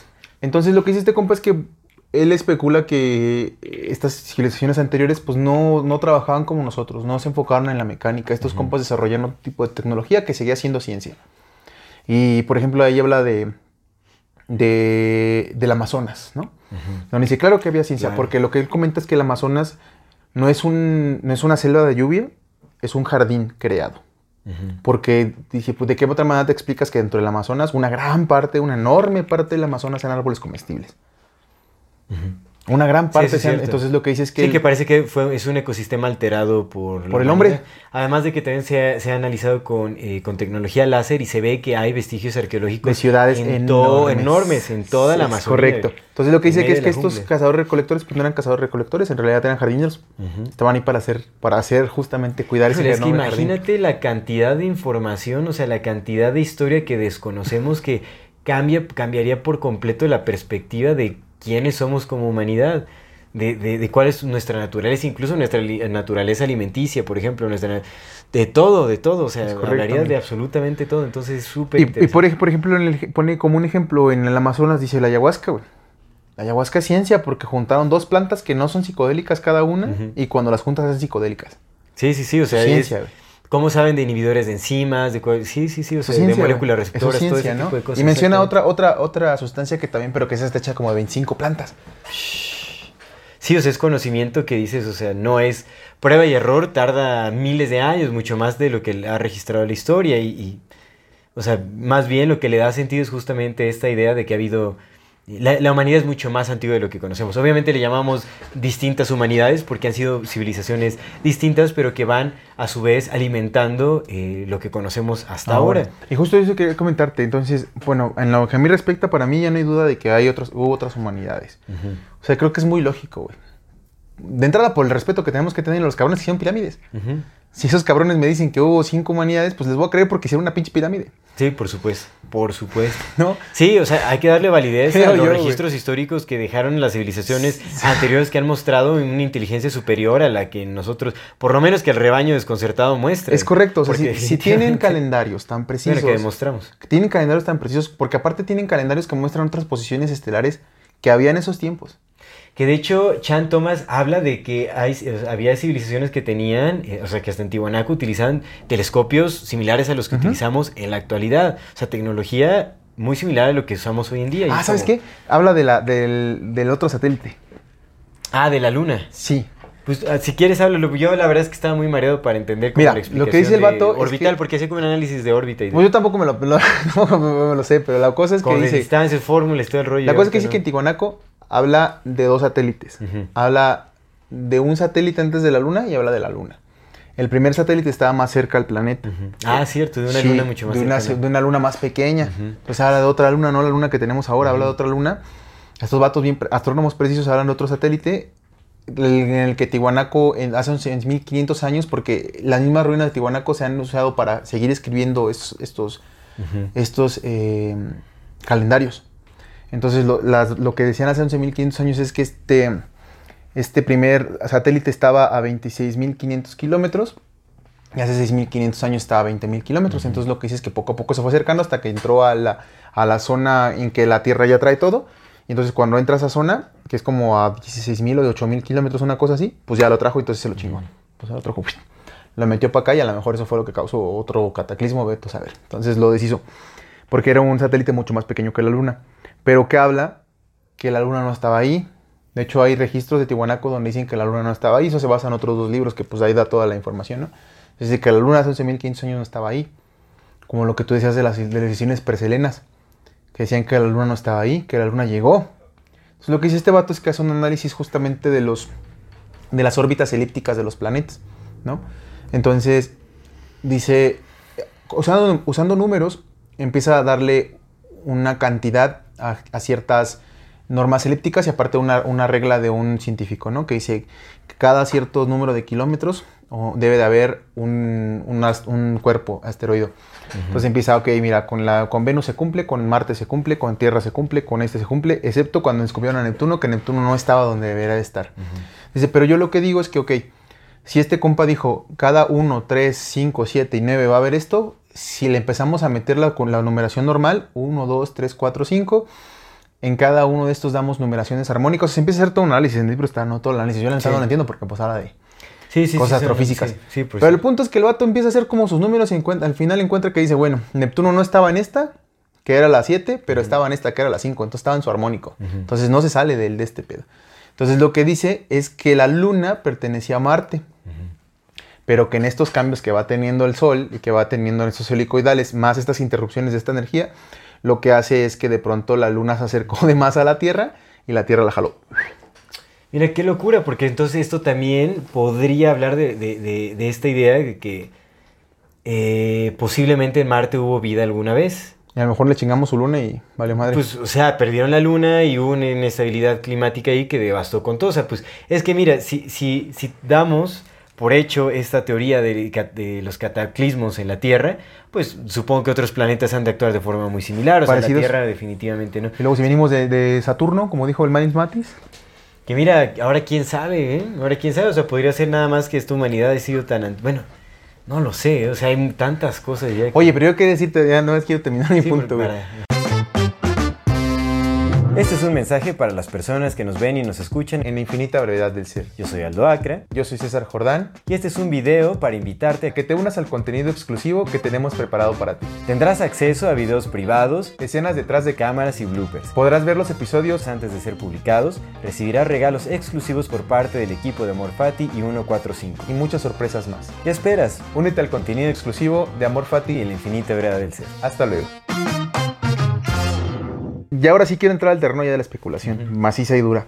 Porque ah, sa- me salieron un montón de cosas leyendo este libro, como que me hizo muchos clics. Entonces, creyen, te digo, para mí ya no hay duda de que sí otro, otras humanidades, ¿no? Y esto no es como cuando quería creer en los reptilianos, que nada más era por moda. Creo que hay mucho suficiente. No por moda, pues sino más bien es Para dar una de, lo, que- explicación. de lo que uno se va comiendo, ¿no? De información, pero... Pero es que, honestamente, suena, suena, suena más lógico lo que cuenta la, la pseudociencia que lo que dice la ciencia. La ciencia tiene un chingo de huecos. O sea, la Sí. historia tradicional tiene muchos huecos que no están cubiertos. Sí, por supuesto, porque tiene muchas suposiciones que da por sentadas como, como hechos concretos absolutos. Tiene muchos absolutismos sin fundamentos. Carnal, no me voy a cansar de decirlo. Estos compas que te quieren hacer que te tragues que hace 40 mil años, cuando ellos dicen que había cazadores recolectores con sus pinches flechitas apenas medio peleándose con vacas, también tienen la tecnología para montar piedras de 1200 toneladas unas sobre otras. Quieren que te tragues eso. Pues, Sí, ¿Cómo? No, no tiene sentido. No tiene ningún bendito sentido, güey. O sea, no mames. Bueno, entonces, honestamente, creer que otras humanidades tiene más sentido que no creerlo. Mucho más. Ahí es donde empiezan las cosas así, que me empiezan a, a, a saltar, güey. De pronto tienes una humanidad que sabe que pasó eso. Y tienes una humanidad que sobrevivió, tan sobrevivió, que 6.500 años después, sobre la misma ruina de Tihuanaco, volvieron a escribir. Eso te viene de una Es línea cierto. de personas que van conservando el conocimiento por alguna razón. Sí, que van dejando un mensaje Te habla de personas que sabían escribir y sabían contar historias, porque los naga dejaron glifos, y glifos que no cualquiera sabía escribir. Eran personas que tenían que saber hacer las sílabas y todo, ta, ta, ta, ta, ta, ta, para poder darte información. Entonces eran cabrones con conocimiento. Eran cabrones que sabían qué pasó. Eran cabrones que fueron capaces de reconstruir ciertas cosas, con ciertas tecnologías, con ciertos conocimientos. Y si lo que dice Graham Hancock es real, que a lo mejor habían descubierto ya la telepatía y la telequinesis y se acabó su civilización, pero de pronto tenemos estos, estos alzos de nuevas civilizaciones en ciertos puntos que se parecen otra vez unas a otras. ¿Te acuerdas que una vez yo te comentaba que a lo mejor tenían una cierta tecnología para comunicarse entre ellos como el internet, güey? Lo que decías, güey, pues es que a lo mejor ni siquiera era una tecnología, a lo mejor estaba algo integrado en sus cuerpos. Sí. Pues si de pronto tienes estos compas que no es que sean distintos a nosotros, simplemente supieron su, su potencial y saben cómo desarrollar ese potencial. que le enseñan a su propia sangre cómo comunicarse telepáticamente para poder hacer un chingo de cosas desde puntos distintos sin que haya internet, sin que nadie más sepa más que ellos, porque son los únicos que saben conectarse mentalmente. No, que también, o sea, es algo que puede eh, probar esta teoría es que los supervivientes quedaron en distintas áreas de la Tierra y ya tenían el conocimiento de una sola civilización y entonces pues solo aplicaron ese conocimiento en distintas áreas de la Tierra. en Pero tenían que ser ciertos supervivientes. ¿Y cuáles son Sí. las estadísticas que te digan que los supervivientes que, super- que No, sobrevivieron tuvieron valga que ser eran seleccionados. los chingones? Eran- exactamente. Eh, Es que puede ser que sí hayan encontrado la forma de sobrevivir subsistir. a este cataclismo. Y entonces Noé, otra ahí vez. tenemos a Noé como una prueba, la historia de Justo. Noé, un elegido. ¿Y de dónde, dónde está la historia de Noé? ¿En dónde está metida, güey? En la Biblia. ¿Y de quién es la Biblia? De ellos, es su historia. Es su historia, de, güey. de aquellos, Es exactamente. Su historia. Adán y. Eva, Génesis. Adán y Eva Noé. es su historia. Por güey. supuesto. Es su historia. Y de pronto ya nada más me gustaría como traerla para acá. Este pedo hace- fue hace 11.500 años, güey. Y luego la siguiente fue hace 6.500. De 6.500 a 11.500. Ya casi nos toca. Hay 5 y luego la anterior fue como de 7, güey. sí, sí, sí. Y ahorita estos güeyes están en putiza transfiriendo su conciencia a robots, güey, porque es más fácil que te sobreviva, que te sobreviva una pinche USB encerrada en un pinche búnker con tu, con tu conciencia para que un pinche robot después que no necesita ni la luz del sol y que sobrevive al fuego, y que sobrevive a este pedo y que sobrevive a los vientos y que puedes guardar en un pedo para que se active solo, por programación, despierte y diga, y te conecte, güey, porque qué pinche hueva estar volviéndote a reiniciar cada 5000 años, güey. También, es que también está, o sea, el transhumanismo, la, la localización espacial, es decir, o sea, el poderte trasladar de un planeta a otro, siendo transhumano, pues te permite que vayas, sobrevivas las condiciones en las que esté tal planeta y regreses ya que se hayan reestabilizado las condiciones de nuevo en el planeta. Y luego por viendo este pinche libro y luego diciendo que en 2030 viene el cambio y la agenda 2030 y la agenda 2030 y la Y agenda que tiene que ver con 2030. cambio climático y todo ese Y asunto. que se está yendo a la verga y aparte, aparte, no sé si te acuerdas, hace como, ¿cuánto fue Luis? Hace como un mes, mes y medio, que salió la noticia de que el núcleo de la Tierra se estaba deteniendo. Como un mes. Oh. Que dijeron, no pasa nada, eso pasa con la Tierra cada 5000 años. Ándale. ¿A poco eso salió en la noticia? Esos compas protegen un secreto muy antiguo. Sí, En, definitivamente. de entrada su linaje, para pronto. Pero protegen otro secreto más antiguo. linaje de los orígenes de la humanidad, o sea, es como ese... Y lo que pasa cada tiempo, y quiénes se salvan, y quiénes se resetean. Ah, es cierto. y, sang- y la sang- el, el cáliz y el santo Porque en grial. un cataclismo así, ¿a quienes puedes mantener su- supervivientes? A quienes tienen la información, a quienes tienen el conocimiento, la a los tecnología. descendientes de Adán y Eva. Y el rebaño de desconcertado. Noé, Exactamente, el rebaño de desconcertado. La ¿qué? Tierra fue en enero. En O sea, ya enero. tiene seis meses. Bueno, o sea, Pero no sé, pero se estaba deteniendo o no se ha detenido. Solamente Aquí dijeron que se estaba deteniendo. El núcleo, dice aquí estoy viendo el núcleo. Fue el 25 de enero que empezaron a tu- tuitear todo esto y explicaciones de no, no, no se detuvo. Y la mayoría son videos. Dice, el núcleo de la Tierra se detuvo. No, nos vamos a morir. Nada que ver, yo les explico. La Tierra está formada por corteza, manto, núcleo externo y núcleo interno. Esta gira a una velocidad distinta a la rotación de la superficie. Es aproximadamente el tamaño de Marte y se compone en su mayoría de hierro y níquel. Científicos estudian los registros de 1960 de las sísmicas, sísmicas que lo atraviesan y encontraron algo inesperado, a pesar de que cambiaban con el tiempo. Desde 2009 mostraban poca diferencia. Esto sugería que el Ni se había pausado. Pero ¿por qué pasó eso? Que una teoría es que el campo magnético puede estar jalándolo, lo que hace que gire, y a la vez el campo gravitatorio lo está frenando. Un ciclo que se repite cada 70 años. Ah, mira. Eso significa que el Ni ahora está más sincronizado, el núcleo interno está ahora más sincronizado con el planeta, no que se detiene. Nada de qué preocuparse. Según. Pero bueno. El punto es que si esa madre se detiene, porque es lo que va a hacer, Ajá. esta chingada se lo lleva todo, porque es como meter la mano en la cubeta cuando hiciste el remolino. sí, exactamente. Si ese cabrón se detiene, la- sí, la inercia de todo. Y estos compas están a prisa y ya dijeron que en 2030, en 2030 su- estos vatos ya, ya declararon que en 2030 es un límite de algo. No nos han dicho qué, pero es un límite de No, es que más Matis también dice que en el 2030 es cuando va a haber menor eh, receptividad fotónica del sol.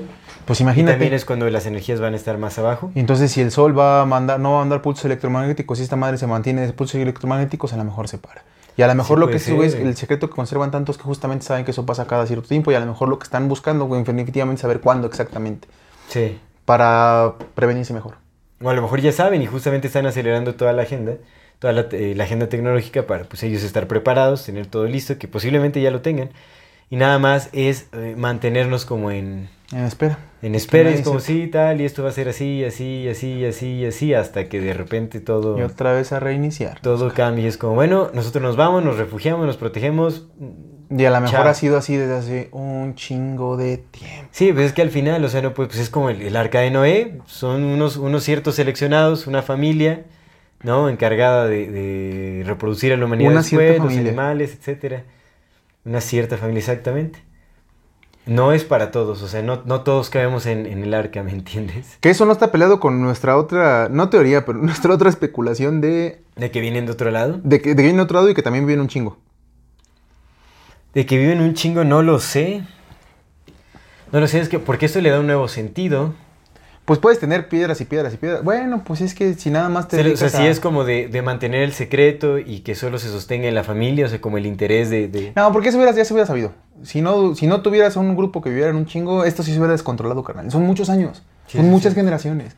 No estamos hablando de 10 generaciones y 600 años. Estamos hablando de al menos 6.500 Pero también años. estamos hablando de que este tipo de conocimiento es muy delicado. Sí, güey, pero no- nunca falta el pendejo que va y habla. No sé, porque también recordemos que hay educación específica, que hay como... Carnal, en Hay 6.500 ciertas años no tienes a ningún pendejo que vaya y hable. Bueno, a lo mejor el conocimiento que tenemos medio cercano a eso han sido de los pendejos que fueron y hablar.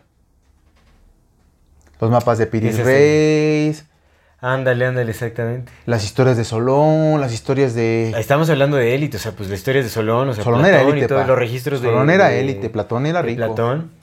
Son élites, exactamente, están hablando de ciertas cosas. A mí se me hizo como cuando lo empecé a leer, pues se me hizo muy chistoso. Dije, güey, pues a lo mejor es el, el gran secreto que esconden es ese, ¿no? Más allá de su línea de sangre, que ya lo conocemos, que ya sabemos, bueno, no sabemos quiénes son, pero sabemos que está, que se protegen ellos mismos, que probablemente sí sean descendientes de Noé, porque pues es su historia, la Biblia es su historia. Por supuesto. Yo lo siento por mis amigos judíos, católicos y cristianos, que en algún momento yo, yo fui católico, en algún momento que creímos que era nuestra historia, no es nuestra historia, es su historia. Y su historia. Y algunos nos invitaron a participar en ella. Claro, de- y eso explica creencia. también de por qué proteger el linaje, no es como el registro de las familias que po- posiblemente Sangre se, real. se vayan a rescatar en, en un evento de esta índole. Es correcto. Es posible, o sea, bueno, recuerden que todo esto es especulación, en realidad estamos contemplando. Tienen búnkers ya bajo la tierra, eso, eso es más que cierto. Exactamente. Tienen bunkers Túneles, hay ciudades enteras debajo de la También tierra. tienen entonces- bunkers en las montañas. Entonces, o se salvan de un lado, se salvan de otro. Tienen que saber exactamente cuándo va a no ser. nada más eso, o sea, recordemos que hay registros de ciudades en las montañas que se crearon, o sea, que al parecer se crearon justamente porque, eh, para protegerse de, de eventos este, cataclísmicos, de inundaciones y de varias cosas de este, de este tipo. Entonces, no sé. Y a lo mejor por eso también no les importa tanto que el, que el planeta se esté contaminando, porque saben que se va a volver a reiniciar y se va a volver a limpiar todo. Sí, o sea, es, es insignificante. Bueno, para, o sea, bueno, no sé, no sé. En la historia cataclísmica del mundo es insignificante para estos Porque se regenera todo al final. Sí. Entonces, bueno, y ahorita acaba de salir la noticia de que el mundo está vibrando alto, ¿no? Que el planeta ya cambió de vibraciones, que ya no están 24 Hz, que están 130. Entonces, a lo mejor ese es el, el anuncio de que... 170 decía, ¿no? A lo mejor es el anuncio de que esto ya está más cerca de lo que pensábamos. Y eso, eso empata con el, con el apocalipsis, con las señales, con, Con, las todas estas- portadas de The Economist. Economist, carnal. Eh, quién sabe.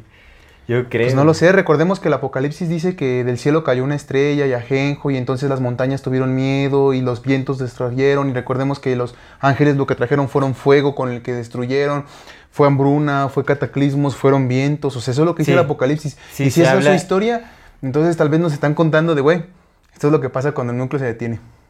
Exactamente. Esto es esta lo la historia que de que se repite en la humanidad. Y como es- no es, la historia no es para nosotros, es para ellos, a lo mejor es donde están diciendo, ¿y qué es lo que tienes que hacer? Esconderte en montañas, porque lo dice bien claro el Apocalipsis, tienes que ir a con- esconderte en montañas para que ellos Que paren. bueno, ahorita, o sea, pues ya esconderse en montañas no es tan eh, rudimentario como posiblemente lo llegó a ser antes, sino pues se tiene la tecnología de búnkers, justamente. Ya se crean. Es su historia y a lo mejor eh, por eso lo contaron de esa manera. reforzados y todo, Para contarse ellos mismos qué es lo que tenían que hacer cuando llegara esto, ¿no? Ese es cierto, ese es cierto. Entonces, a lo mejor numerológicamente, cuando, cu- cuando escribieron esa parte del Apocalipsis, hablaba todavía de unos cuantos miles de años para que sucediera, pero iba a suceder por estos días, ¿no? Who knows? Pero a mí me gustaría leer esto que dice Solón, en, que le, dice Sol- le dicen a Solón, fíjate, los, los sacerdotes egipcios, que los sacerdotes Los eran los que egipcios, sí. tenían, eran las élites. Por supuesto. Eran las élites. Recordemos nada más esta pequeña historia que no me voy a cansar de repetir de cuando hablamos de Elon Musk. ¿Por qué Elon se llama Elon? Por los elonitas. Los elonitas que venían de los cebaditas. Una madre así. Pero estos compas, junto con los isacaritas, los acaritas, tenían esta simbiosis. en la que unos hacían comercio y guerra y los otros hacían el conocimiento. Ujú. La simbiosis ha estado desde siempre. Y Elon, los elonitas, los Elon eran los descendientes de ellos, ¿no? Ujú. Entonces Elon Musk viene de esta misma, es parte de sus mismas élites y ciencia y gobierno con mercaderes y guerra siempre han estado de la mano. Entonces los sacerdotes, que eran los que hacían la ciencia, que eran los que hacían la ciencia en esos tiempos, que eran los que sabían los conocimientos, le dicen a Solón, otra élite, le dicen lo siguiente, está en inglés, lo voy a traducir, entonces si me tardo un poquito o me trabo, pues es porque está en inglés. Oh Solón, Solón. Ustedes los helenos no son más que niños. No hay ninguna vieja doctrina traída a ustedes y que esté entre ustedes por una antigua tradición, ni ninguna ciencia que no esté vestida con los años. Y te diré, la razón detrás de esto. Ha habido y volverá a haber muchas destrucciones de la humanidad, llegándose de, muchas causas. Las más grandes han sido traídas por eh, fuego, por tierras llenas de fuego e inundaciones. Lo que llena se- de fuego. e inundaciones. Lo que sea que pase en tu país o en el nuestro o en cualquier otro país o ciudad de las cuales estemos informados, cualquier acción, cualquier acción que sea noble y grandiosa o cualquier otra que sea reconocida o cualquier otra que haya tomado, que haya sucedido, todo eso ha sido escrito tie- mucho tiempo atrás en nuestros templos. Donde sea que donde sea que ustedes y otras naciones no mantuvieron sus registros indestructibles. Y entonces, después de un periodo de tiempo, la inundación usual nos vuelve a visitar con su pestilencia y deja solamente algunos de los cuales de los cuales están están destitut, ¿qué es destitut? Destituidos. Destituidos. Pero es que dice, ah, sí, sí, sí, mira.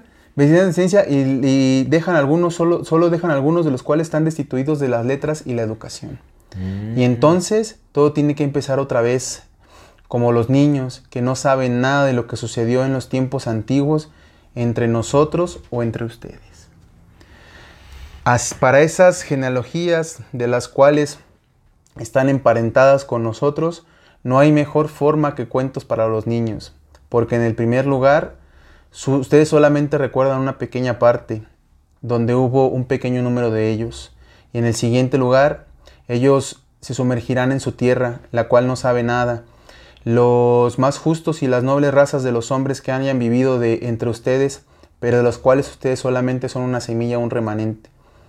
Y esto no, esto no ha sido conocido por, esto no ha sido conocido por ustedes por muchas, porque, porque muchas, por muchas generaciones los supervivientes de esas destrucciones no han dejado registros. En Platón, que le dice a Timeus, que es su tío, hablado por un sacerdote egipcio. Como le habíamos comentado, en todo ese libro de Platón no hay ninguna mentira, excepto esta, la de la Atlántida. La de la Atlántida. De todo, de, de- en ese libro de Platón todo se toma como real, Sí, sí, exactamente. excepto esta Esto, historia de la Dicen, Atlántida. esto sí es inventado. Entonces le dice el sacerdote de, de- de Platón a Timeus, a su tío de Platón, Timeo, ustedes son unos niños, ustedes no saben nada, va a llegar la inundación como ha llegado otras de antes con su pestilencia, va a borrar todos los registros excepto todos los que dejamos nosotros en nuestros templos en piedra, porque ustedes son- no han dejado nada que quede para la posteridad, porque ustedes escriben y nosotros lo dejamos en estas cosas. Y así como va a reiniciarse, van a- no vamos a ser más que niños y la única manera de contarnos, de, tener nuestra información es contarnos historias. Historias. Que recuerden de historias pasadas. Claro, claro.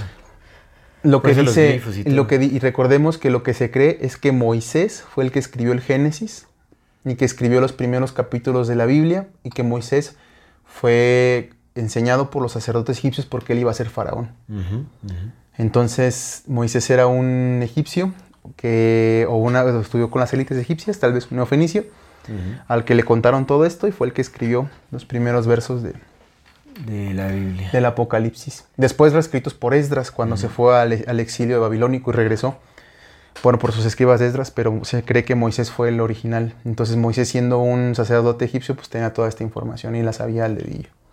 Y lo dejó para su raza, su raza elegida. Tiene todo el sentido del mundo. Ojalá que no sea en 2030, por favor, no. Pues ojalá que tengamos más oportunidad, ¿no? De, Y si sí, pues mira, al menos dicen que es rápido y sin dolor. pues en un cuarto de día, me- bueno, no, al final, o sea, toda la Tierra, ¿no? Uno se desintegra al instante. Pues se abre, pum, casi. pum, pues ya. Bendito sea Dios, un reinicio más. Un reinicio más. A lo mejor el gran reseteo viene por ahí. Carnal, es el Great Reset, el gran A reinicio. lo mejor, el sí, a lo mejor el trasfondo es más grande De lo que de pensamos. lo que pensamos, ni siquiera tiene que ver con Estos güeyes son simbólicos, algo- loco. Recuerda Sí, que sí, su es símbolo más grande es la pirámide, como si las pirámides se mantuvieran ahí para siempre. Como el único objetivo de mantener, porque estos güeyes lo dijeron, ustedes no saben nada porque ustedes no dejaron registros, nosotros dejamos registros en nuestros templos. ¿Y quiénes saben leer los jeroglíficos? Las élites. Eso es ¿Y cierto. a quién les enseñan griego antiguo? A las élites. ¿Y a quién les enseñan seguramente egipcio? A las élites. Eso es cierto. es cierto. Pues ojalá que no nos toque nuestra generación el gran cataclismo, pero pues sentido tiene, amigo. Tiene mucho sentido, pareciera ser que estos güeyes lo quieren ocultar, pareciera ser que lo están haciendo, estos güeyes manejan símbolos, hablan de un gran reinicio, tal vez ese reinicio sea mucho más profundo de lo que en verdad queremos. Y pues nada, a seguir siendo monos ahora que venga la siguiente civilización. Así es. No queda más que seguir dándolo todo día a día. Hasta el día del cataclismo, si es que llega. Ojalá que no llegue nuestra generación ni en la que sigue. Unas cinco más y ya. No hay pedo.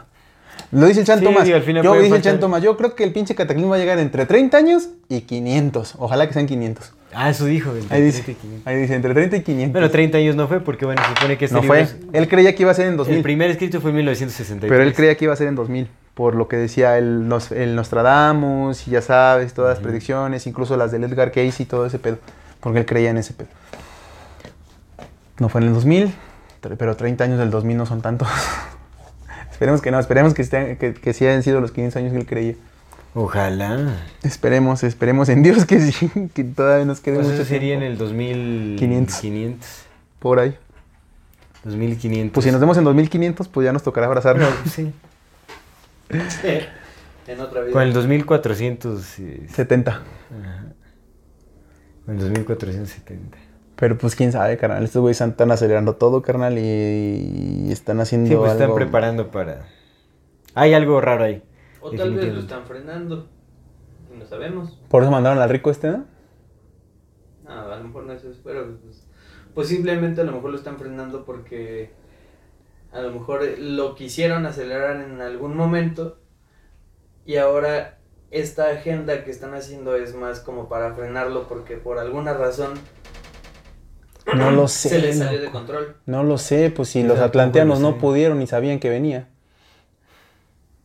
Ellos sabían, güey, los de Tihuanaco sabían que venía y dejaron un registro para ver si los siguientes podían detenerlo. A lo mejor esta es la que lo toca detener. Pues no sé si detenerlo, pero prepararse, porque también, ¿por qué tanta presión con el transhumanismo? Con la transferencia de conciencia, con la, la implementación de extremidades biónicas, pues cosas que te hagan sobrevivir. O a lo mejor cada Resistente. 6.500 años vienen estos güeyes los que nos pusieron aquí, los que nos hicieron un, este experimento y ellos son los que detienen el núcleo. Sí, los que detonan todo es como vamos a borrar, porque también se habla de que los dioses descendieron a borrar las A humanidades. borrar todo y enseñar otra vez. Puede ser, puede ser.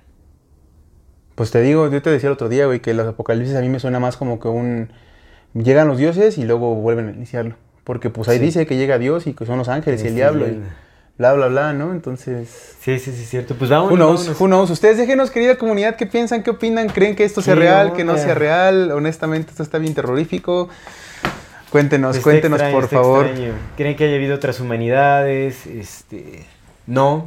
¿Creen que se venga en 2030 el verdadero gran reinicio? Un real gran reinicio. Pero bueno, vámonos a nuestra sección de algo interesante y recomendaciones. Antes de ir a estas secciones, vamos a, bueno, queremos recordar nuestra creencia que si no se han suscrito a nuestro canal pueden hacerlo ahora. Denle click a la campanita para que les llegue notificación cada que saquemos un nuevo video. Si les gusta lo que hacemos, por favor, ayúdenos compartiendo nuestro contenido para llegar a más personas y así seguir creciendo. Síguenos en todas las redes sociales como MorfatiMX. Toda retroalimentación es más que bienvenida. Nos encantan sus comentarios, sugerencias, historias, etcétera. No se olviden de mandar su solicitud para pertenecer al grupo privado de Facebook de Comunidad Fati para participar en el programa de Voces de la Comunidad. Y si tienen oportunidad de apoyarnos con algún donativo o aporte económico, lo agradecemos de todo, corazón. Eso nos ayuda muchísimo, muchísimo a sostener y seguir desarrollando este proyecto. Recuerden que pueden hacerlo vía PayPal, vía Super Thanks o suscribiéndose a nuestro contenido exclusivo que está de maravilla. Muchísimas gracias a todas las personas que nos acompañan hasta este momento.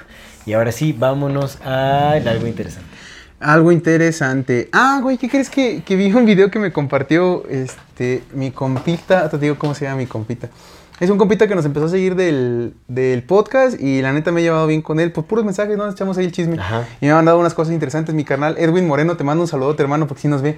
Luego me dice... me Edwin, Edwin. Edwin Moreno. Ah, me ha mandado por ahí también. Ah, sí, algunos- sí, algunas manda cuánta cosilla. Sí, y sí, está no chido, está chido. La neta me, me late platicar con él, hermano. Te mando un abrazote. Un abrazo. Y me mandó un video un por TikTok del Jacobo Brinberg y ya más o menos vi el podcast que decía, sale la nieta de Pachita.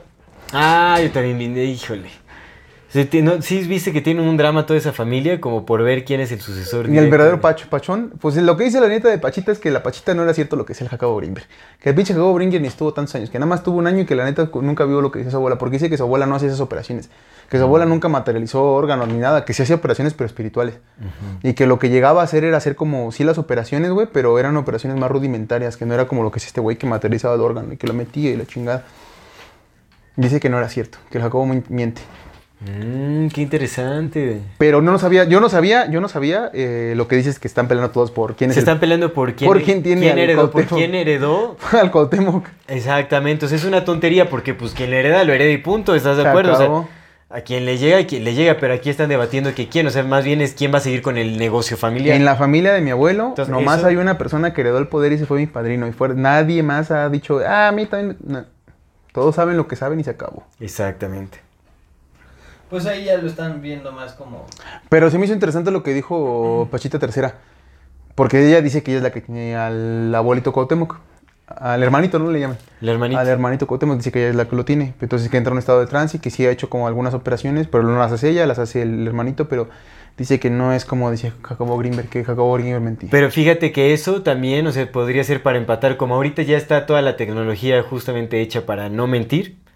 O sea, es como, bueno, ok, si ella se, adjudica, se adjudicara las mismas cualidades que se le adjudicaron a Pachita en sus tiempos, pues entonces llega un equipo de cámaras y, a ver, demuéstranos, Pachita supuestamente siempre se mostró abierta para los investigadores y científicos a que eran sus operaciones. Entonces, obviamente es mucho más conveniente decir que no, no, no era así. Jacobo mentía porque, pues, o sea, eh, ella O- hacía lo que yo hago ahorita. Bueno, sí. Porque no puedo comprobar lo que se dice que hacía. O Jacobo Greenberg se apellida Greenberg y él es un apellido. Mira, y no, es- no estoy diciendo que Jacobo Greenberg haya sido honesto, me refiero a que tal vez todo es una mentira hasta lo que está diciendo la misma Sí. Nit.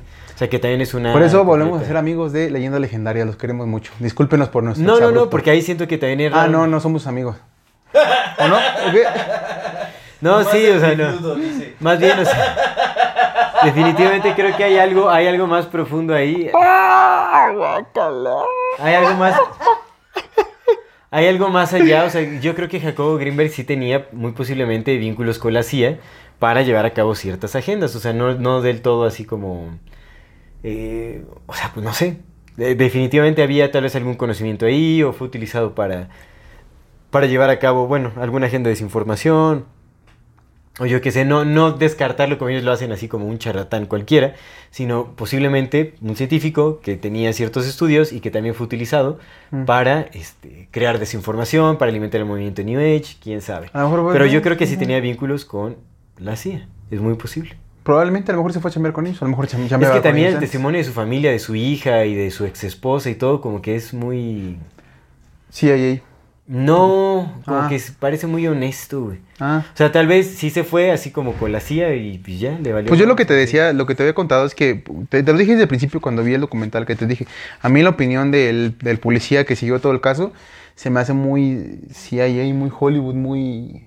Oh, lo están persiguiendo, yo, y esto y el otro, ¿sabes? Te lo dije desde el principio cuando hicimos el programa, que a mí, eso, a mí eso es lo único que no me había acomodado buena espina, pero todo lo demás lo creí. Pero si te dije, güey, es que suena como muy, muy CIA, o sea, muy James Bond. Como el documental del Juanpa, ¿no? Para demostrar que no era culpable. Ándale, ándale, Juan Basurita, sí es cierto. Pero bueno, ese es mi algo interesante. Por ahí, por ahí veanlo, busquen eh, Nieta de Pachita desmiente a Jacobo Greenberg y, y van a ver el podcast, pues ya cada quien que tenga sus propias saquen conclusiones. sus conclusiones, exactamente. Vámonos a la Le creen a ellos, le creen al, al- al rifle humano, a quien quieran creerle. Yo quiero recomendar esta película que se llama Microcosmos. Creo que no la he recomendado antes, tal vez sí, tal vez no, pero bueno, quiero recomendar Microcosmos, que en realidad eh, es una película, eh, una filmación más bien, que llevan a cabo dos biólogos. Eh, es una película de eh, 1999. Son estos, los directores son estos biólogos, Claude eh, Nuri, Nurizani y Marie Perrenou. Son franceses, biólogos franceses. Oh, vele que ex- bueno, güey. filman y examinan um, insectos en la pradera francesa, pero utilizan pues cámaras, una tecnología muy avanzada para, para, esa, para esa época, en realidad, o sea, como micrófonos y, y- y- y cámaras miniatura que detectan como la vida de los, de los insectos de una manera espectacular. Entonces, que es una película súper bonita. eh, sí, es como una, una toma muy artística sobre el mundo eh, de la naturaleza, específicamente de los insectos. Muy, muy bonito. Órale. Microcosmos, película del 1999. Yo no sé qué voy a recomendar. 1996, creo. No sé si ya la recomendé o no, pero está bien. Después de 240 horas. Yo voy a recomendar una película que seguramente ya la vieron alguna, alguna vez, o la mayor parte, pero está chida y creo que empata muy bien con lo que hemos platicado. Al menos algunas ideas, la de Prometeo. Ah, la de Prometeo. La de Prometeo de Riddle Scott. Ah, ¿Sí, no? de este ser que hace muchas promesas y... es cierto. Te digo, te estoy diciendo, Luis, te estoy Sí, diciendo, Luis, yo que sé, los chistes malos. obviamente, yo sé. Y luego empieza a decir que yo que soy los Pues ya chistes le malos. Pues sí, el mencionado, que hasta más. Matis dice que es- en esa película se deja entrever un poco, las élites dejan... Pues esa, esa quiero recomendar Prometeo porque tiene más o menos que ver con, Ujú. con esta cosa. Este chiste de Prometeo está... Está, inter- está, está, Está interesante, está sí, está interesante. interesante. Está, está Ujú. entretenida la Y que película. vean también Alien Covenant. Sí, y pues bueno, antes de irnos queremos enviar saludos Ah, a nuestra queridísima comunidad A la A comunité. la bandera. Con muchísimo cariño, un abrazo enorme para nuestra querida comunidad de YouTube, a Gabriel Balseca, a Karina López y a Mateo Mateo. Un abrazote. De Insta, a Hugo Mellado, a Bárbara Bien-Bajo y a nuestro amigo Panzer Faust. Y de la comunidad queremos enviar un gran saludo a Sergio Hernández, a Marisol Calderón y a nuestra queridísima Gelis del Mar. Un abrazo Saludos enorme. y abrazo totes también. A ver. ¿En dónde te quedaste? También como siempre queremos mandar un saludo muy muy especial a aquellas personas que nos apoyan económicamente. En serio no tienen idea de la gran gran ayuda que están aportando hacia este lado. Eh, hacen que, eh, que este proyecto sea posible, que sigamos sosteniendo este proyecto y haciéndolo crecer. Muchas muchas gracias. Agradecemos eh, de todo corazón a Diana Ortiz Vidaña por su Diana, motivo. muchísimas gracias. Mil gracias, Muchas, Diana, por estar muchas, presente muchas por tanto gracias, tiempo. Diana. Muchas, muchas gracias. También queremos agradecer a los nuevos y agradecer y dar la bienvenida a los nuevos miembros del contenido exclusivo de Amor Fati MX. Un gran, eh, una gran bienvenida y agradecimiento a Karen GGB, Karen GG, muchas a gracias. Aline Anaya y a Luz Bonilla. Les mandamos Aline y Luz, muchísimas gracias. abrazo. Muchas, muchas, muchas, gracias muchas por su gracias. apoyo y esperamos que eh, estén disfrutando del contenido exclusivo de Amor Fati MX. Muchas gracias. Pues sí, muchísimas gracias a todas las personas que nos ven, nos escuchan y nos acompañan hasta este momento. Esto es Amor Fati. En la infinita verdad del ser. Hasta luego.